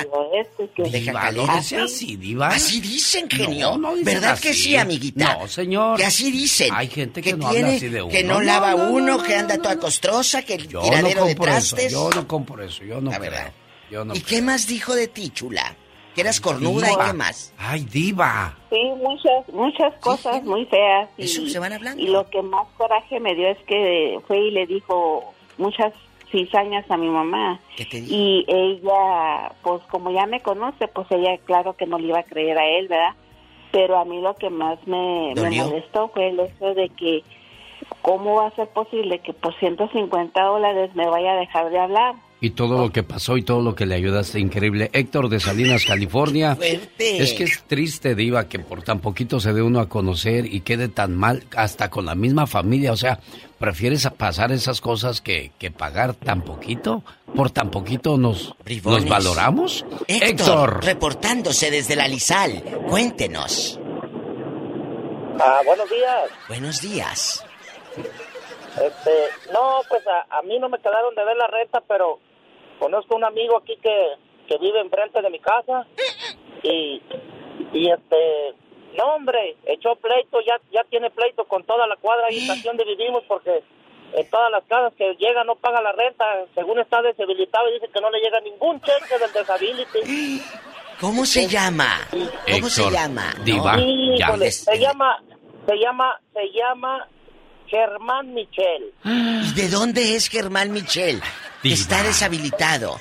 Es de, es de Colima. Ah, ¿y, y- y cuánto, cuánto Héctor, te Diva, quedó a ya, deber? estén de mis toteros No, ustedes dos, Diva. es una Héctor, por plática favor. entre amigos. No, no, no quiero que, que el pobre Michel ande por ahí rodando, que no le den casa después por culpa de ustedes. No, ¿qué? Yo No, estoy platicando es- con mi es amigo la Héctor. verdad, la verdad es que, la verdad es que el señor es un charlatán, la mera verdad. No, tú. hombre. Ay, Olvídate. luego. Ah, a mí me pidió, a mí me pidió renta aquí porque lo sacaron de ahí de la primera casa donde vivía y, y me dijo mi mujer, ¿sabes qué?